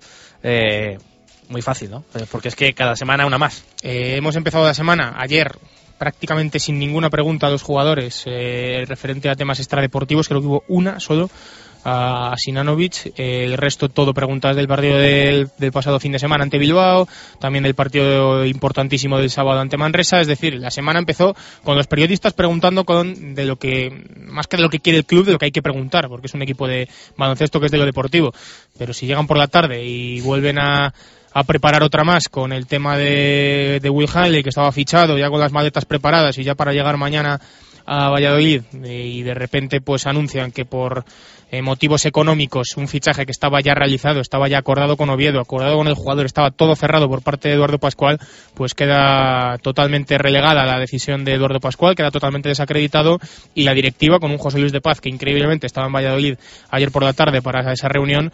Es noticia que está en Valladolid. Sí, sí, sí, evidentemente, así, así es. Así está el tema y echaron para atrás el fichaje por cuestiones económicas. Eh, finalmente no se realiza el fichaje y bueno, eh, dos puntualizaciones claras. La primera, me parece una decisión acertada. Una cosa no quita la otra. Creo que Blancos de Roda Valladolid hace bien no fichando a un jugador que no creo que cobrará mucho, Will Hanley, un jugador que viene de Le Plata, una gran oportunidad para él y por ello no creo que cobrará mucho, pero aún así ese dinero que se tiene que ahorrar el, Blancos de Roda Valladolid y creo que el respeto a, la gente que no está cobrando también tiene que imperar. Eh, podemos entrar ya en que si tenía que haberse fichado a Porta o no, porque es la misma circunstancia, pero bueno, eso ya es otro tema. Eh, en cambio, lo que no comparto para nada es el cómo se ha hecho, el que al final eh, no se haya informado para nada a Oviedo, porque acabo de leer ahora en la página web oficial de Oviedo la nota de prensa que hacían pública diciendo eh, cuando todo estaba cerrado, cuando el jugador ya estaba con las maletas preparadas, nos enteramos ayer eh, por la página web oficial del club que hubiera Valladolid. por la prensa, vamos. Sí, eso es, no se han enterado, se enteraron por la página web por una nota de prensa que sacan, no porque alguien cogiera el teléfono, llamara a Oviedo y dijera, oye, al final, por esto, por esto y por esto no, no vamos a fichar al jugador. Eh, una nota de prensa también, la de ayer de Blancos de Roda Valladolid, curiosa, cuanto menos, eh, argumentando que ante las eh, informaciones aparecidas en distintos medios de comunicación, el Blancos de Roda quería aclarar que no se va a fichar a Will Hanley. Bueno, mi pregunta es fácil y sencilla. ¿Es eh, la página web de Oviedo Baloncesto un medio de comunicación? Creo que no. Es una página oficial de un club que lo que hace es eh, confirmar oficialmente, repito, oficialmente, que un jugador está fichado por parte de Blancos de Roda Valladolid, que se va a llevar a cabo la operación y que el jugador ya está pensando y haciendo las maletas para venir a jugar aquí a Liga CB. Ya digo, estaba todo cerrado. De, hecho, lo de haciendo las maletas no es, no es metafórico. O sea, de hecho, la web del club, sí, eso es. oviedobaloncesto.com, lo tengo delante, dice Will Hanley, quien se enteró de la noticia con las maletas ya hechas ayer por la tarde, permanecerá en el Unión Financiera Asturiana Oviedo Baloncesto. La verdad es que no hay por dónde cogerlo. No, no, no. Yo creo que el jugador estará bastante molesto porque lógicamente era una oportunidad para él, a pesar de que yo creo que sabía que venía un equipo sin, sin prácticamente opciones de cobro, por lo menos a corto plazo, pero bueno, una oportunidad importante para él, para escalar nada más y nada menos que dos categorías, dar el salto directamente desde el Plata a Liga CB, por eso aceptó la oferta y también yo creo que mm, la nota de prensa que, que leías tú ahora y tal, noto quizá un poco de también de tono molesto de por parte de Oviedo, como es lógico por otra es parte. normal, ¿no? Entiendo, vamos. No, no, es que mm, ya digo que se tengan que enterar por pues por, por internet al final, por la página web del club que hace una, una, una nota de prensa y no se entere porque el presidente coja el teléfono y llame o, eh, o alguien llame porque hay que decir que la reunión que se produce ayer, el fichaje lo hace Eduardo Pascual, el director deportivo. Eh, sí que es cierto que se desde la directiva se dijo que si se iba Hunter no se quería fichar a nadie. Sí, sí, se iba Renfro. Aquí lo que dice la directiva es como si. O sea, no, vamos, para mí esta directiva cada vez que habla tiene menos validez que la sí, anterior. Sí, sí, sí, clarísimamente. Porque no han dicho ni media verdad. Nada. Cada vez que hablan, pues eh, salvo algunas excepciones, eh, la verdad es que no suelen ajustarse a la verdad, por decirlo de manera suave. Entonces, eh, Eduardo Pascual hace ese fichaje, lo cierra. Eduardo Pascual se va a Alemania a ver la Copa Alemana y ayer por la tarde no está, digamos, en Valladolid para no sé si defenderse, pero por lo menos dar su punto de vista hace, sobre el tema del no fichaje de Hanley. Y es la directiva con, con, perdón, con José Luis de Paz a la cabeza la que decide dar marcha atrás al fichaje, anular la incorporación de Will Hanley y Blancos de Rueda, salvo sorpresa máxima, y yo creo que no se va a producir, eh, va a acabar la temporada con los jugadores que tiene ahora, en lo referente a que, a que entren más jugadores. Veremos a ver si se mantienen los que están ya, porque esa es otra circunstancia, pero a, priori al 95% te puedo decir que no va a fichar a nadie más el Blancos de Rueda Valladolid. Tenemos conexión telefónica y ya nos escucha Felipe Martín, director de operaciones del Club Baloncesto Valladolid. Felipe, ¿qué tal? Buenas tardes. Hola, buenas tardes. Buenas por, por decir algo un poco en sentido figurado, ¿no? Porque de nuevo una semana que entiendo que en el Club Baloncesto Valladolid, en las oficinas, se gustaría que, que se hablase de Asignia Manresa y os gustaría que se hablase de lo deportivo, que al final es lo que está dando todo al equipo y, el año que están haciendo es tremendo, pero al final una noticia más eh, que, no acompaña durante la semana, ¿no? Pues sí, la verdad es que nos encantaría que se hablara exclusivamente del, partido de este fin de semana, que es el partido, entendemos, más importante de esta temporada. Desgraciadamente hay otras eh, series de, bueno, pues de, noticias y de comunicaciones que nos afectan directamente y, y hay que hablar de ellas también, o sea que tampoco tenemos absolutamente ningún problema. Al final, eh, el Club Baloncesto Valladolid probablemente es el más perjudicado de toda la situación, incluido con el jugador que procedía del Oviedo Club Baloncesto, pero desde luego al final en esta situación todos pierden, ¿no? Eh, como dices tú, Felipe, Club Baloncesto Valladolid porque se queda sin el jugador, porque en lo deportivo pierde también alguien que podía aportar y al final un poco también eh, todos salen perdiendo, ¿no? Sin duda, sale perdiendo, entiendo, el jugador porque pues, de alguna manera habrá hecho sus cuentas y habrá pensado que iba a jugar o a poder estar en un equipo de ACB, sale perdiendo el, equipo como tal y sale perdiendo un poquito también la imagen de la entidad. Bueno, yo en este caso, y ya lo he repetido durante la noche de ayer y esta mañana para algún otro medio de comunicación, eh, creo que hemos actuado como, como se ha venido actuando con el resto de incorporaciones que ha habido durante la temporada. Es decir, el director deportivo realiza su trabajo, que es estar atento al mercado y es eh, bueno, pues, pues seguir eh, y ojear posibles jugadores para su posible incorporación. Eh, una vez eh, tiene ojeado eh, a un jugador, se lo traspasa al presidente de la Junta Directiva.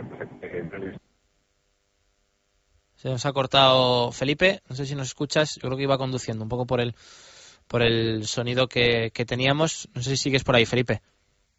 No, no está Felipe Martín, vamos a volver a intentar eh, llamarle. Tengo el día hoy gracioso. Con Sí, las- sí, sí, está la llamada. Pasa un día que graciosa. me ponga yo aquí a llamar a gente y no me coja el teléfono nadie. Espero que luego mi señora madre para la comida me coja el teléfono. Eh, bueno, lo que comentábamos, ¿no, Eh, Diego? Que desde luego lo que él dice, ¿no? Eh, una semana más que no se habla de, de, este, de lo deportivo y que al final eh, en la imagen de, del club creo que ya está. Ahora, ahora sí, Felipe, que justo Sí. a- a- un túnel, ¿no? Casi seguro. Sí, un túnel. Estaba claro. Te escuchábamos conduciendo. Eh, no sé dónde nos habíamos quedado, Felipe. Yo creo que estabas hablando un poquito de, de la Sí, situación. de- del procedimiento que se sigue habitualmente, que es el mismo que se seguido ahora. Lo que, digamos que, que al club o a la junta directiva le ha llegado los datos del jugador ayer mismo a mediodía y, y, y lo que sucede en este caso es que de alguna forma los medios de comunicación se han anticipado a la, bueno, pues, pues a la, a la decisión y por eso se interpreta como que ha sido una desautorización de, de la decisión que había tomado el director deportivo, pero el procedimiento ha sido exactamente el mismo que en otras ocasiones. Eh, Felipe, hablabas antes también, yo entiendo que como director de operaciones en tu parcela más, más laboral o en la que podemos hablar que, que eres eh, más especialista, eh, de la imagen, ¿no? De que hoy en día eh, todo esto transciende mm, redes sociales, medios de comunicación, internet por, por todas partes y al final también la imagen del Club Baloncesto Valladolid, no sé si de cara a otro fichaje o de cara un poco a la entidad, se ve muy perjudicada con estas cosas, ¿no? Muchísimo, tienes toda la razón. Eh, y eso también se valoró ayer por la tarde a la hora de tomar la decisión. Lo que sucede es que mm, lo que prima ahora mismo es la situación económica. Eso creo que todo Valladolid es consciente de que estamos atravesando por un, bueno, pues por un problema de liquidez tremendo, no por no por una falta de recursos que sabemos que van a entrar de aquí a final de temporada, pero sí por una situación eh, pues muy dura a nivel de, de liquidez. Y, y bueno también se puso ya digo se puso en, en la balanza pero pero lo prioritario ahora mismo y esta decisión además se había tomado hace hace 20 días. Es decir es eh, prácticamente imposible que podamos incorporar con la situación actual que tenemos ahora mismo a nivel económico es prácticamente imposible que podamos incorporar ningún otro jugador. Si evidentemente las condiciones económicas cambian y se está trabajando a nivel directivo para que cambien, pues, pues, pues evidentemente se puede retomar una situación de este tipo. Pero a día de hoy tenéis que entender que con las deudas que tenemos con, con los jugadores, con el, con el cuerpo técnico y con la plantilla administrativa, bueno, pues incrementar eh, los gastos eh, bueno, sería prácticamente una locura para nosotros. Decías, Felipe, que, que han sido los medios de comunicación los que han eh, sacado toda la luz, que no es que se haya desacreditado al director deportivo, sino que es el procedimiento habitual. Eh, lo La diferencia que yo encuentro quizá con otros fichajes es que lo hace oficial Oviedo Baloncesto, la página web Claro, oficial claro, de Oviedo claro, Baloncesto. no, no, Eso no es un medio de comunicación. Claro, el, el equipo de, de Will Hanley lo hacía oficial. Sí, sí, sí, sí. Cuando yo hablo de medios de comunicación, no estoy diciendo que, que los medios de comunicación no hagan bien su trabajo, sino que, bueno, pues evidentemente los medios locales recogen la noticia de una fuente que entienden que es absolutamente fiable, como es la página web oficial del Club Baloncesto Oviedo, y, y a partir de ahí, pues, pues, pues bueno, pues, pues, pues sale a nivel público. Es cierto que estaba trabajando en, ese, en esa posible incorporación, pero, pero bueno, para nada estaba, estaba decidido. Luego lo de que el director deportivo se encuentra en Alemania, pues es coyuntural, tenéis que entender Sí, claro. que sigue haciendo su trabajo. Su trabajo, al fin y al cabo, ¿no? Ver- absolutamente ver coyuntural. jugadores, claro. Claro, que él no pueda estar ayer aquí para defenderlo, pero bueno, el contacto telefónico pues, también entenderéis que fue constante y permanente. Entonces, enti- eh, pero entiendo que, que con Oviedo estaba todo cerrado, que para que hicieran oficial ese fichaje ellos, con el jugador estaba todo cerrado. Mm, No sé qué, qué faltaría para que para que pudiera haber dado ese paso al frente Oviedo y, asegurar una cosa que, según comentas tú ahora, Felipe, no estaba para nada cerrada y faltaba todavía la aprobación de la directiva. Bueno, pues, eh, pues ahí lo desconozco. Evidentemente habría que preguntar a ellos, pero, pero más allá de lo que puede ser la palabra del director deportivo que, que habla con el club, con Oviedo, y, y llegan al convencimiento, al acuerdo de que si le o gana y asciende de categoría, el jugador puede ser liberado, pues más allá de eso entiendo que es una precipitación por su parte. Eh, hablabas de la mala situación económica, que es la que desaconsejaba el fichaje, cosa lógica y que, desde aquí también hemos dicho que era quizá la decisión adecuada. Pero claro, la pregunta también que, que se me viene a la cabeza es obvia. ¿Por qué Will Hanley y Antonio Porta hace una semana y media sí que se ficha? ¿Cuál es la diferencia? Pues, pues por la especificidad del puesto. Eh, aquí aludo a criterios deportivos eh, y es lo que más tenemos que valorar en, este caso. Es eh, eh, la salida de Alex Rancho del equipo supone que eh, bueno pues exclusivamente con un base muy joven que es Itauskas y que todos sabéis que venía de no participar de a nivel de minutaje en los partidos y, en el puesto de jugadores interiores bueno pues, sabéis que tenemos cuatro o cinco jugadores, tres de ellos eh, lo que puede significar el puesto de este posible jugador a incorporar, es el puesto de 4-3. Bueno, este es un jugador más 4, más interior, más que juega de espaldas, más que juega cerca del aro, pero en cualquier caso con la, digamos que los, las necesidades mínimas, mínimas, mínimas que necesita el equipo entendemos que están, están cubiertas. Ya digo que esta valoración no la hace la Junta Directiva, que para eso tiene, tiene a, su, a su departamento técnico para hacerla. Al final, Felipe, eh, ha trascendido lo que ha trascendido por un poco eh, el comunicado de Oviedo Baloncesto y, y que parecía que estaba cerrado absolutamente todo, pero como dices tú, también era una sorpresa si se hubiese producido el fichaje, ¿no? Por lo que se dijo hace 20 días de que la plantilla estaba cerrada y de que con estos problemas de liquidez, evidentemente, si no hay dinero para los que están, tampoco para que venga nadie, ¿no? Claro, la, la realidad es que ayer se tomara la decisión que se tomara y yo creo que ahí, independientemente de comentarios, redes sociales, foros, etcétera, la gente entenderá que se tomara la decisión que se tomara ayer eh, iba a ser criticada. Eh, entonces, bueno, pues eh, evidentemente no puedes tomar las decisiones en función de la crítica, ¿no? sino en lo que entiendes es mejor para el club. Pero en este caso ya decía antes que, la prioridad es la económica y, y hasta que no salgamos de este bache que entendemos que de aquí a finales de marzo, bueno, pues podemos ver cierta luz, pues, pues no se podía tomar absolutamente ninguna otra decisión. El resto de situaciones económicas, por terminar, Felipe, ¿cómo están? El tema Sí. del embargo con esa empresa de representación, el tema del posible embargo también de, de los derechos y de la explotación del pabellón, ¿cómo se encuentra la situación? Pues, eh, pues mira, el tema del embargo seguimos trabajando. No son procesos, no son procesos para solucionar en un día, como entenderéis, y creemos que mañana, bueno, pues mañana se puede ver, se puede ver la luz en ese, en ese aspecto. Eh, ¿El de, el de firmar un acuerdo. 48.000 euros ese o el de, o el de 100.000? Sí, el de 100.000 euros, el de 100.000 Sí. euros, sí. Sí, sí. Eso es. Y después, eh, bueno, pues tenemos otro par de procesos abiertos, que uno sabéis perfectamente que es el de el de la agencia de representación, con los cuales ya hemos hablado, y estamos a la espera de poderles hacer un plan de pagos para bueno, para finiquitarlo y para y para bueno, llegar a un acuerdo efectivo para el club. Bueno, pues Felipe, esperemos que, que así sea y, y, esperemos que bueno que se reconduzca un poco una situación que, que parece bastante enquistada y, y, con el equipo en varios frentes abiertos, afortunadamente el que menos el, el deportivo. Como siempre, muchísimas gracias por atendernos, que son momentos difíciles y, y, ya nos gustaría no tener que llamarte para, para estas cosas. Felipe, de acuerdo. un abrazo, buen viaje y, muchas, muchas gracias. Muchas gracias a vosotros. Hasta luego. Bueno, por las palabras de Felipe Martín, director de operaciones, Diego, eh, bueno, yo creo que al final yo alabo que, tenga que dar la cara y que alguien dé la cara y por supuesto en el Club Baloncesto Valladolid y le estamos dedicando un poco más de tiempo al, al baloncesto y, y, nos pasamos de, de, la hora pero desde luego yo creo que lo merece porque la situación como yo le decía a él está muy enquistada y al final y al cabo ya sabemos que mm, probablemente el viernes de 12 preguntas a Roberto 9 van a ser sobre este tema una sobre Manresa a lo mejor con suerte y a lo mejor otras dos sobre algo que pase de aquí al viernes no pero desde luego situación muy muy muy enquistada y, y yo creo que, que al final son muchos frentes ¿no? los que tiene abiertos. Sí, situación muy muy incómoda para la que vive Blancos de Ro de Valladolid, de que cada día pues eh, sale una historia nueva, como bien dices, y, y lo de Hanley, pues bueno, yo entiendo lo que, lo que he dicho, entiendo el motivo y, y, lo comparto porque la situación es muy mala económicamente, pero bueno, no las formas para nada, no el, el tener a Oviedo Baloncesto un poco pues como una como un club que no pinta nada que ahora te ahora quiero un jugador ahora no me interesa ahora ahora sí ahora no. Bueno creo que no son las mejores maneras pero bueno el club está suscitando estas noticias. Ojalá nos eh, nos gustaría a todos yo creo hablar más de lo deportivo. No se puede pero bueno a ver si a partir de ahora ese embargo que decía eh, Felipe Martín, esos 100.000 euros también con el problema de, los, de la explotación del pabellón se soluciona porque sería muy importante. Poco a poco se van tapando todos esos agujeros y empezamos a ver un poquito la luz. Eh, es complicado, va a ser muy complicado ver esa luz, pero bueno, confiemos en ello, ojalá. Y alguna, alguna no sé si decir incoherencia, ¿no, Diego? En, sobre todo alguna cosa que ha comentado respecto al fichaje de, de Porta, que, que bueno, mm, al final parece que no se ponen muy de acuerdo entre unos estamentos y otros, ¿no? Sí, dice Felipe Martín que la posición era la que era la diferencia. Determinante, ¿no? Sí, lo que era la diferencia entre Hanley y, y Porta, uno base, uno a la pivot.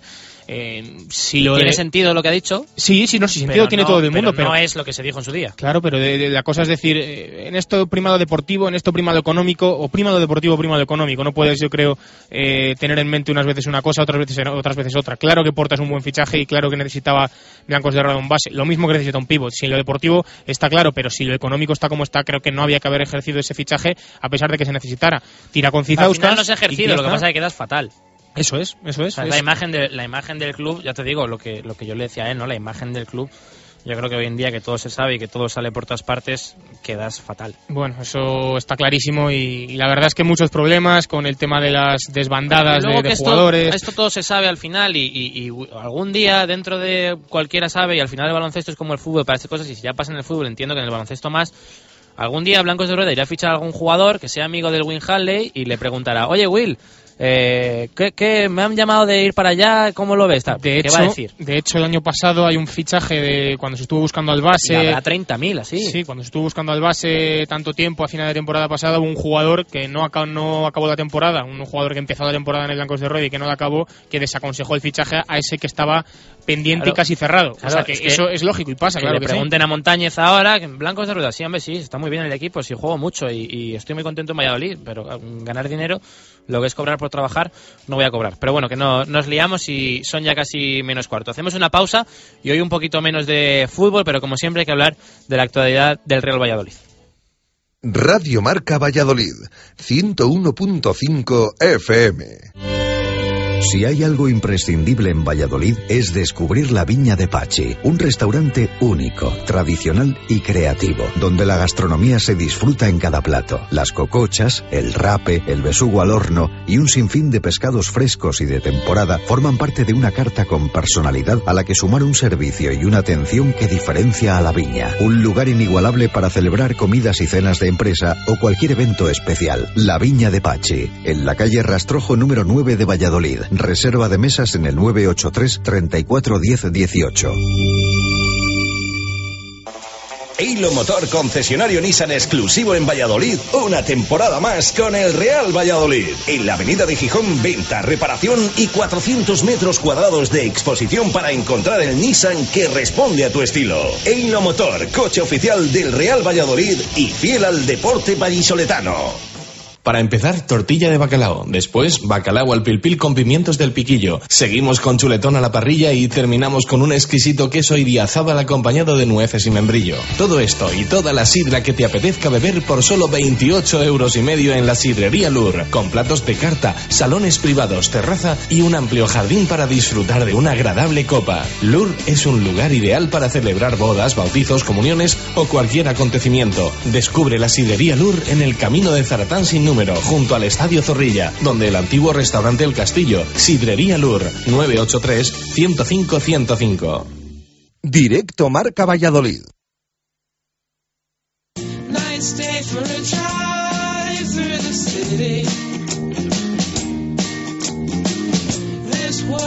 Eilo Motor, su concesionario Nissan en Valladolid, patrocina en Radio Marca la información del Real Valladolid.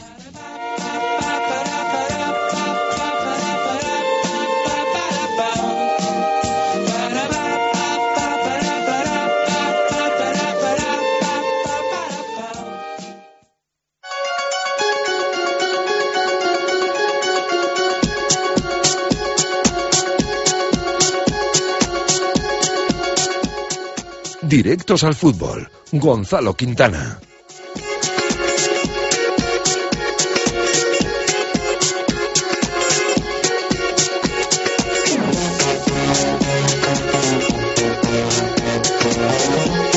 Un poquito más de 16 minutos, son casi menos cuarto para hablar de la información del Real Valladolid y un poquito menos de tiempo. Se queda conmigo aquí, sigue Diego Rivera a mi vera, pero hay que hablar, Ribe, un poco del Real Valladolid, de esa vuelta al trabajo después del día de descanso de ayer. Y ya, como siempre suele hacer Jukic los miércoles, ya alguna que, que otra pista de lo que puede hacer en la noveta, pistas que yo creo son bastante obvias o, o al menos podíamos intuir, ¿no? Sí, hombre, por posiciones yo creo que, que el único cambio con esa lesión de Dani Larson, eh, el único extremo que tienes puro en plantilla es Valderrama, que además eh, justo se ha juntado el debut el pasado partido, esa media horita que pudo disputar precisamente por, por el problema físico de Larson. Eh, yo creo que le ha servido al Albano Kosovar para entrar en ese por eso presumible 11 de cara a Noeta y otro cambio bueno de Óscar González eh, sí que es cierto que suele ser al 99% yo creo fiable de lo que prueba Yukis durante la semana con respecto a lo que va a sacar en el partido del fin de semana Salvo la semana pasada. eso es, eso iba a decir, la excepción es esa pero bueno yo creo que la la circunstancia de la paternidad de Óscar el día antes del partido, esa noche, pues que lógicamente no descansó como debería el salmantino, se impuso y fue Alberto Bueno el que salió de titular, pero bueno, en principio si no hay ninguna sorpresa, si no se cae ningún jugador, si no pasa alguna circunstancia un poco extraña, debería ser este el 11 y como dices tú, un 11 lógico, con dos extremos, con Omar por un lado, con Valderrama por el otro, que además dejó detallitos interesantes en el partido ante el Málaga y con Óscar, que al fin y al cabo pues es el titular para Miroslav Jukic, es el jugador que quiere él en esa media punta, a pesar de que Alberto Bueno ha realizado buenos partidos, pero creo que Óscar a día de hoy y durante toda la temporada, a pesar del buen rendimiento de Bueno últimamente, está por delante. Tres semanas de baja va a estar Daniel Larson por una rotura de fibras en el aductor de su pierna izquierda. No va ante la Real ni tampoco la semana siguiente ante Osasuna.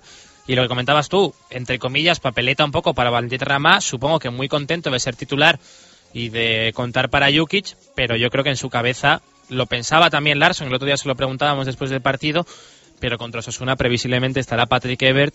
Y un poco la sensación que tendrá Rama es que muy bien lo tengo que hacer, ¿no? Sí, de que pues tengo que aprovechar la oportunidad de Anoeta, la oportunidad de este fin de semana, salirme y quizá ni aún así, pues pueda jugar el siguiente partido titular porque todos sabemos que Patrick Ever es eh, pues, junto a Oscar el- la mitad del equipo, yo creo que son los dos jugadores de referencia. Pero bueno, eh, el jugador yo creo que se centrará quizá más en, en jugar este partido, en, en aprovechar, en disfrutar la oportunidad que le va a brindar Miroslav Jukic y bueno, que no se duerma tampoco Omar Ramos, porque a pesar de que tanto Ever como Valderrama, los dos son extremos derechos y, y digamos que el cambio natural sería el de, el de que saliera Ever por Rama, pero bueno, nunca se sabe, a veces puedes cambiar, Ever es un jugador que va muy bien para adentro, que le gusta mucho eh, partir hacia posiciones interiores para lanzar a portería, Rama igual. también, eso es. Rama también es un jugador que, que le gusta más eso que, que apurar línea de fondo para centrar, o sea que son dos jugadores que en la izquierda no desentonarían demasiado y Omar no está al nivel quizá que se esperaba y lleva unas semanas un poco eh, más flojo y, y bueno, ¿por qué no pensar que puede estar ahí? O sea que Rama lo que tiene que hacer es hacer un buen partido en la noeta, aprovechar su oportunidad y luego pues el siguiente partido ante Osasuna, veremos. Creo que hay una semana también por allí. Sí, hay un parón de selecciones. Sí, eso es que, bueno, pues para, para recuperar a Larson, pues una semana que gana el Real Valladolid también, importante. Claro, son tres semanas. En principio se espera que se pierdan dos partidos por Eso es. semana que no,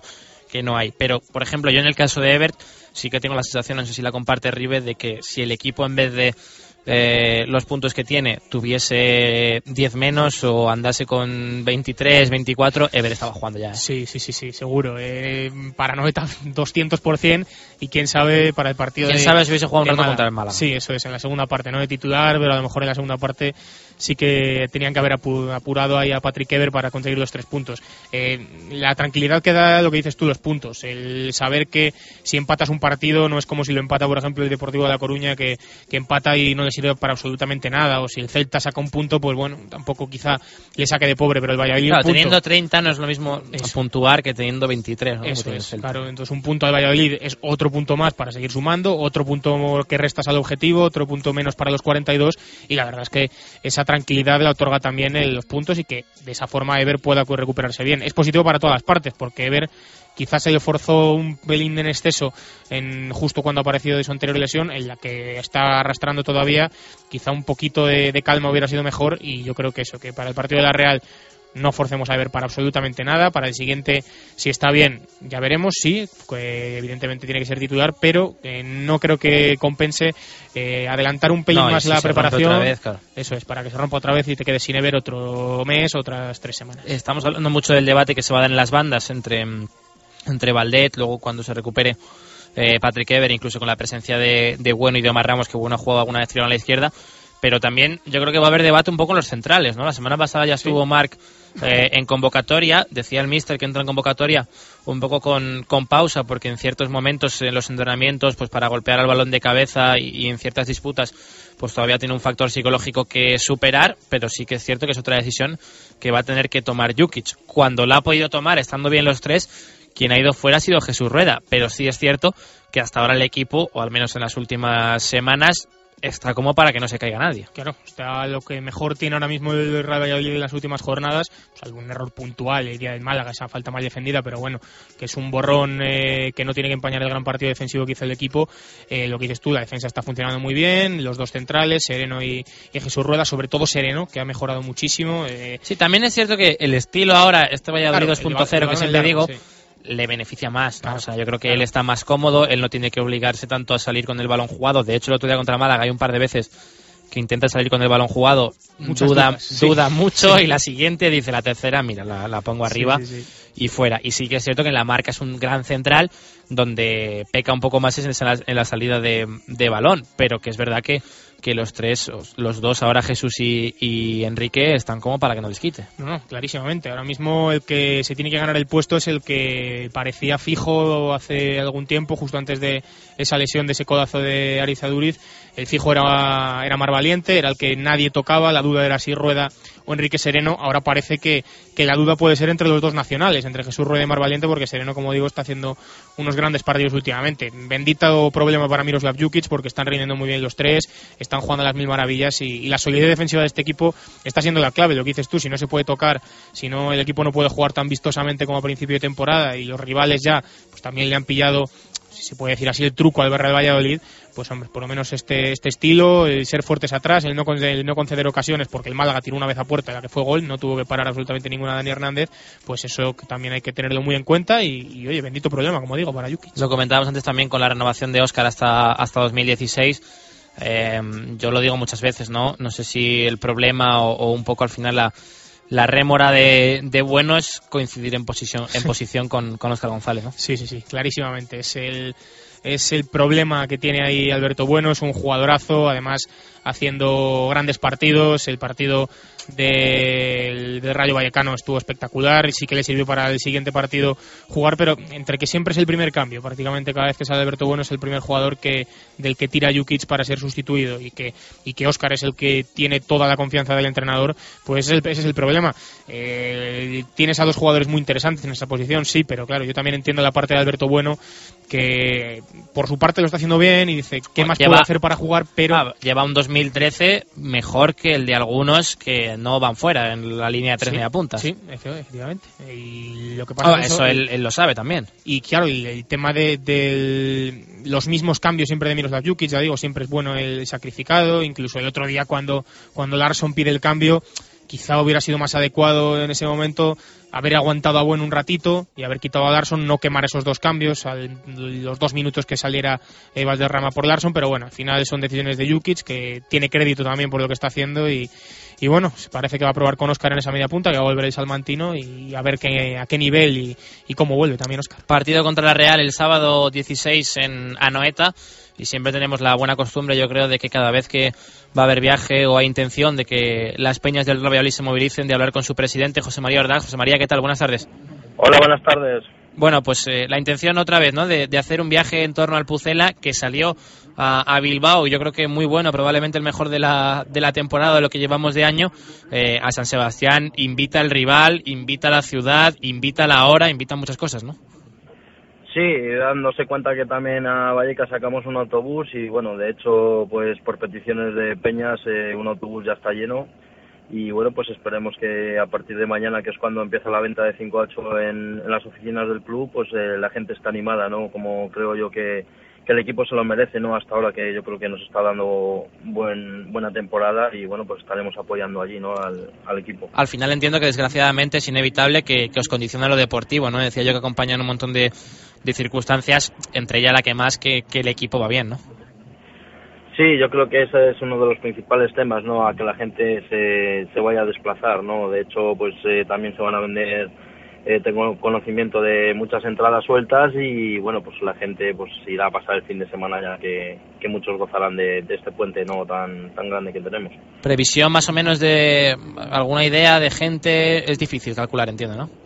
Bueno, es difícil calcular. Nosotros hemos pedido alrededor de 200 entradas y bueno, pues a partir de ahí hay que valorar el jueves cuando se haya vendido eh, la gran parte de las entradas cuánta cuánta gente pues pues estará ahí acompañando al equipo, ¿no? Y de hecho, pues eh, me imagino que mucha gente optará por comprar la entrada allí, que haya haya gente de última hora y bueno, pues no va a haber ningún problema y, bueno, esperemos que, sea un día de hermandad con la, con la gente de la Real Sociedad, que yo creo que, que lo va a ser y, y bueno, pues estaremos con, con ganas de traernos los tres puntos, ¿no? Además es lo que te iba a decir yo, ¿no? Anoeta, dices tú que, que hermandad siempre con la con las peñas y la gente de la Real, Anoeta es de los que no suele fallar y, y en el calendario siempre está marcado como de los de los bonitos, ¿no? Sí, nos condiciona un poco el, el horario, ¿no? Eh, eh, sábado a las 4, entendiendo de cómo está la situación. Mucha gente los sábados por la mañana se, se- a, a día de hoy se trabaja, Trabaja, ¿no? sí. Y, y bueno, pues nos condiciona también el horario, 4 de la tarde. Eh, esto lo pones un domingo a las 5 de la tarde y lo mismo se te desborda. eh, en vez de 150 podíamos ser 300. Bueno, ¿no? podía haber sido un lunes, podía haber sido peor, que, que tal y como está la eh, cosa. Sí, no, el lunes tampoco lo descartábamos. De hecho, aquí se jugó el lunes, ¿no? Y la taquilla de Valladolid fue penosa en, en ese sentido, ¿no? Entonces, pues bueno, los que vayamos, que estemos, que estemos allí, pues ya te digo, acompañar al equipo y bueno, la salida va a ser a las 6 de la mañana desde la Plaza Colón, ya que tenemos un viaje de 5 horas y bueno, pues eh, se regresará después del partido y nada, esperemos pues eso, que, que la gente se anime a viajar y por lo menos apoyar al equipo. Los precios, José María, 45, 50, 65, ¿no? Correcto, son 45 euros para la gente de, de Peñas, 50 euros para todos los socios y bueno, pues ya 65 pues el que quiera ir a hacer turismo eh, a San Sebastián, que siempre lo, lo ponemos así, ¿no? Bueno, pues que, que la gente se anime. José María, muchísimas gracias y, y ya nos irás contando un poco cómo va esa, esa venta para, para el viaje. Un abrazo. Gracias a vosotros, un saludo. Bueno, por las palabras de José María Ordaz, presidente de la Federación de Peñas, tengo aquí uno que va a hacer turismo, ¿no? Sí, efectivamente. Además es largo, va a ser turismo largo. Sí. De todo el fin de semana. o sea Joder, los que los podéis permitir como sois, claro. Sí, ¿no? Claro, claro, sí, va a ser eso. No, Hombre, y- es lo que yo decía, ¿no? Es un rival que invita mucho por, por todo, ¿no? Por, por el estadio que es, por la ciudad, que, que sé que además a ti no te gusta nada San Sebastián. Sí. Pero, pero que es un viaje que, que invita, ¿no? Y tampoco está muy lejos, ¿no? Claro, eso es, es un viaje de todos los que hay en, en Primera División, pues quitando Madrid y, y todo esto, pues de los más cómodos porque, porque San Sebastián no está tan lejos como otros estadios. La Real es un equipo que está jugando de manera muy muy buena, está cuarto, está haciendo una temporada excelente y también ver a un rival así en directo pues pues gusta. Noeta es un campo, como decías, muy bonito, la ciudad invita, eh, además es un sábado, no es un no es un lunes como podía haber pasado, no es un viernes incluso que te Ah, haber aquí ya puesto. como no sabes cuál es la hora normal, siempre lo digo, ¿no? Ya mm, como se ha perdido un día, ahora se juega domingo a las 5, antes no se jugaba, se juega cada vez a unas horas, pues ya no sabes cuál es la... Claro, está claro que el, que el Sábado do- a las 4 la segunda siempre y, y ahora no. es, es un caos, como dices tú, y domingo a las 5 es la hora que tiene, la que tiene que ser el fútbol, creo que eso es eh, sabido por todos y todos los, lo- los que nos gusta el fútbol lo entendemos así, pero bueno, pues creo que ahora mismo el sábado a las 4 hasta estás contento por la hora que te han puesto, dices, bueno, mejor esto que cualquier otro horario raro o extraño, incluso un domingo a última hora también, que podía ser difícil, domingo por la mañana también hubiera restado mucha gente, bueno, eh, no es mal horario, a pesar de que, como decía José María, algún eh, aficionado pues que trabaje sábado por la mañana le puede complicar la asistencia, pero no hay que estar descontentos con el horario del partido. Ejemplo la real de muchas cosas, se lo decía yo en el arranque, de confección de plantilla, de cantera, de, institución, de club. Ejemplo no para Valladolid en sí, sino para muchos equipos de, de primera, de síntoma de, yo creo, de, de hacer las cosas bien, no este año, sino ya te digo, con, con canteranos, sacando a Íñigo, a Miquel, a, a un montón de canteranos, a Yarramendi, a Rubén Pardo, a, a todo lo que tienen que viene de las inferiores, un auténtico equipazo y ejemplo ¿no? de, de muchas cosas. Sí, ejemplo de trabajo bien hecho, de cómo hay que confeccionar un equipo para, para hacerlo bien, para que la gente disfrute, para jugar buen fútbol, porque hay que recordar que la Real juega muy muy bien al fútbol y luego contando con, con jugadores muy interesantes, además siendo pacientes, porque sí que es cierto que hubo rachas al principio de temporada en la que la Real no estuvo jugando nada bien, estuvo coqueteando con la parte de abajo Y, el año pasado Montanier ha estado a punto de... Eso es, a punto de irse. Y pues esa Más confianza. o menos, de más, más de esperar- que le fueran, creo. esa, esa confianza de esperar y de, y de decir, eh, bueno, vamos a confiar en, en Montanier, pues eh, le ha salido bien a la Real, no hay que no hay que negarlo. Y ahora mismo, pues creo que nadie podía esperar que la Real estuviera cuarto. Sí, esperar una buena temporada, pero no absolutamente que estuvieran en Champions ahora mismo, peleando por Europa, ya con la salvación matemática y esperando, y esperando que, que puedan entrar en Europa League, que yo creo que es lo más mm, asequible, pero claro, la Ojo a la Champions, Champions, ¿eh? la Champions sería ya, pues, poner un 10 a la temporada. Bueno, lo hemos salvado sin el jefe, ¿no? Sí, yo creo que sí, ¿no? Bueno, No ha estado mal. Yo creo que sí, sí. Ha habido alguna cosa para mejorar, pero, pero sí. Nos despedimos ya casi las 3 de la tarde. Mañana más, eh, directo Marca Valladolid. Mañana miércoles desde la sedería Lur, como siempre, con muchísimos protas y analizando como hacemos cada día de la mejor forma posible el deporte vallisoletano. Un abrazo muy fuerte y como siempre, gracias por estar ahí. Chao, hasta mañana.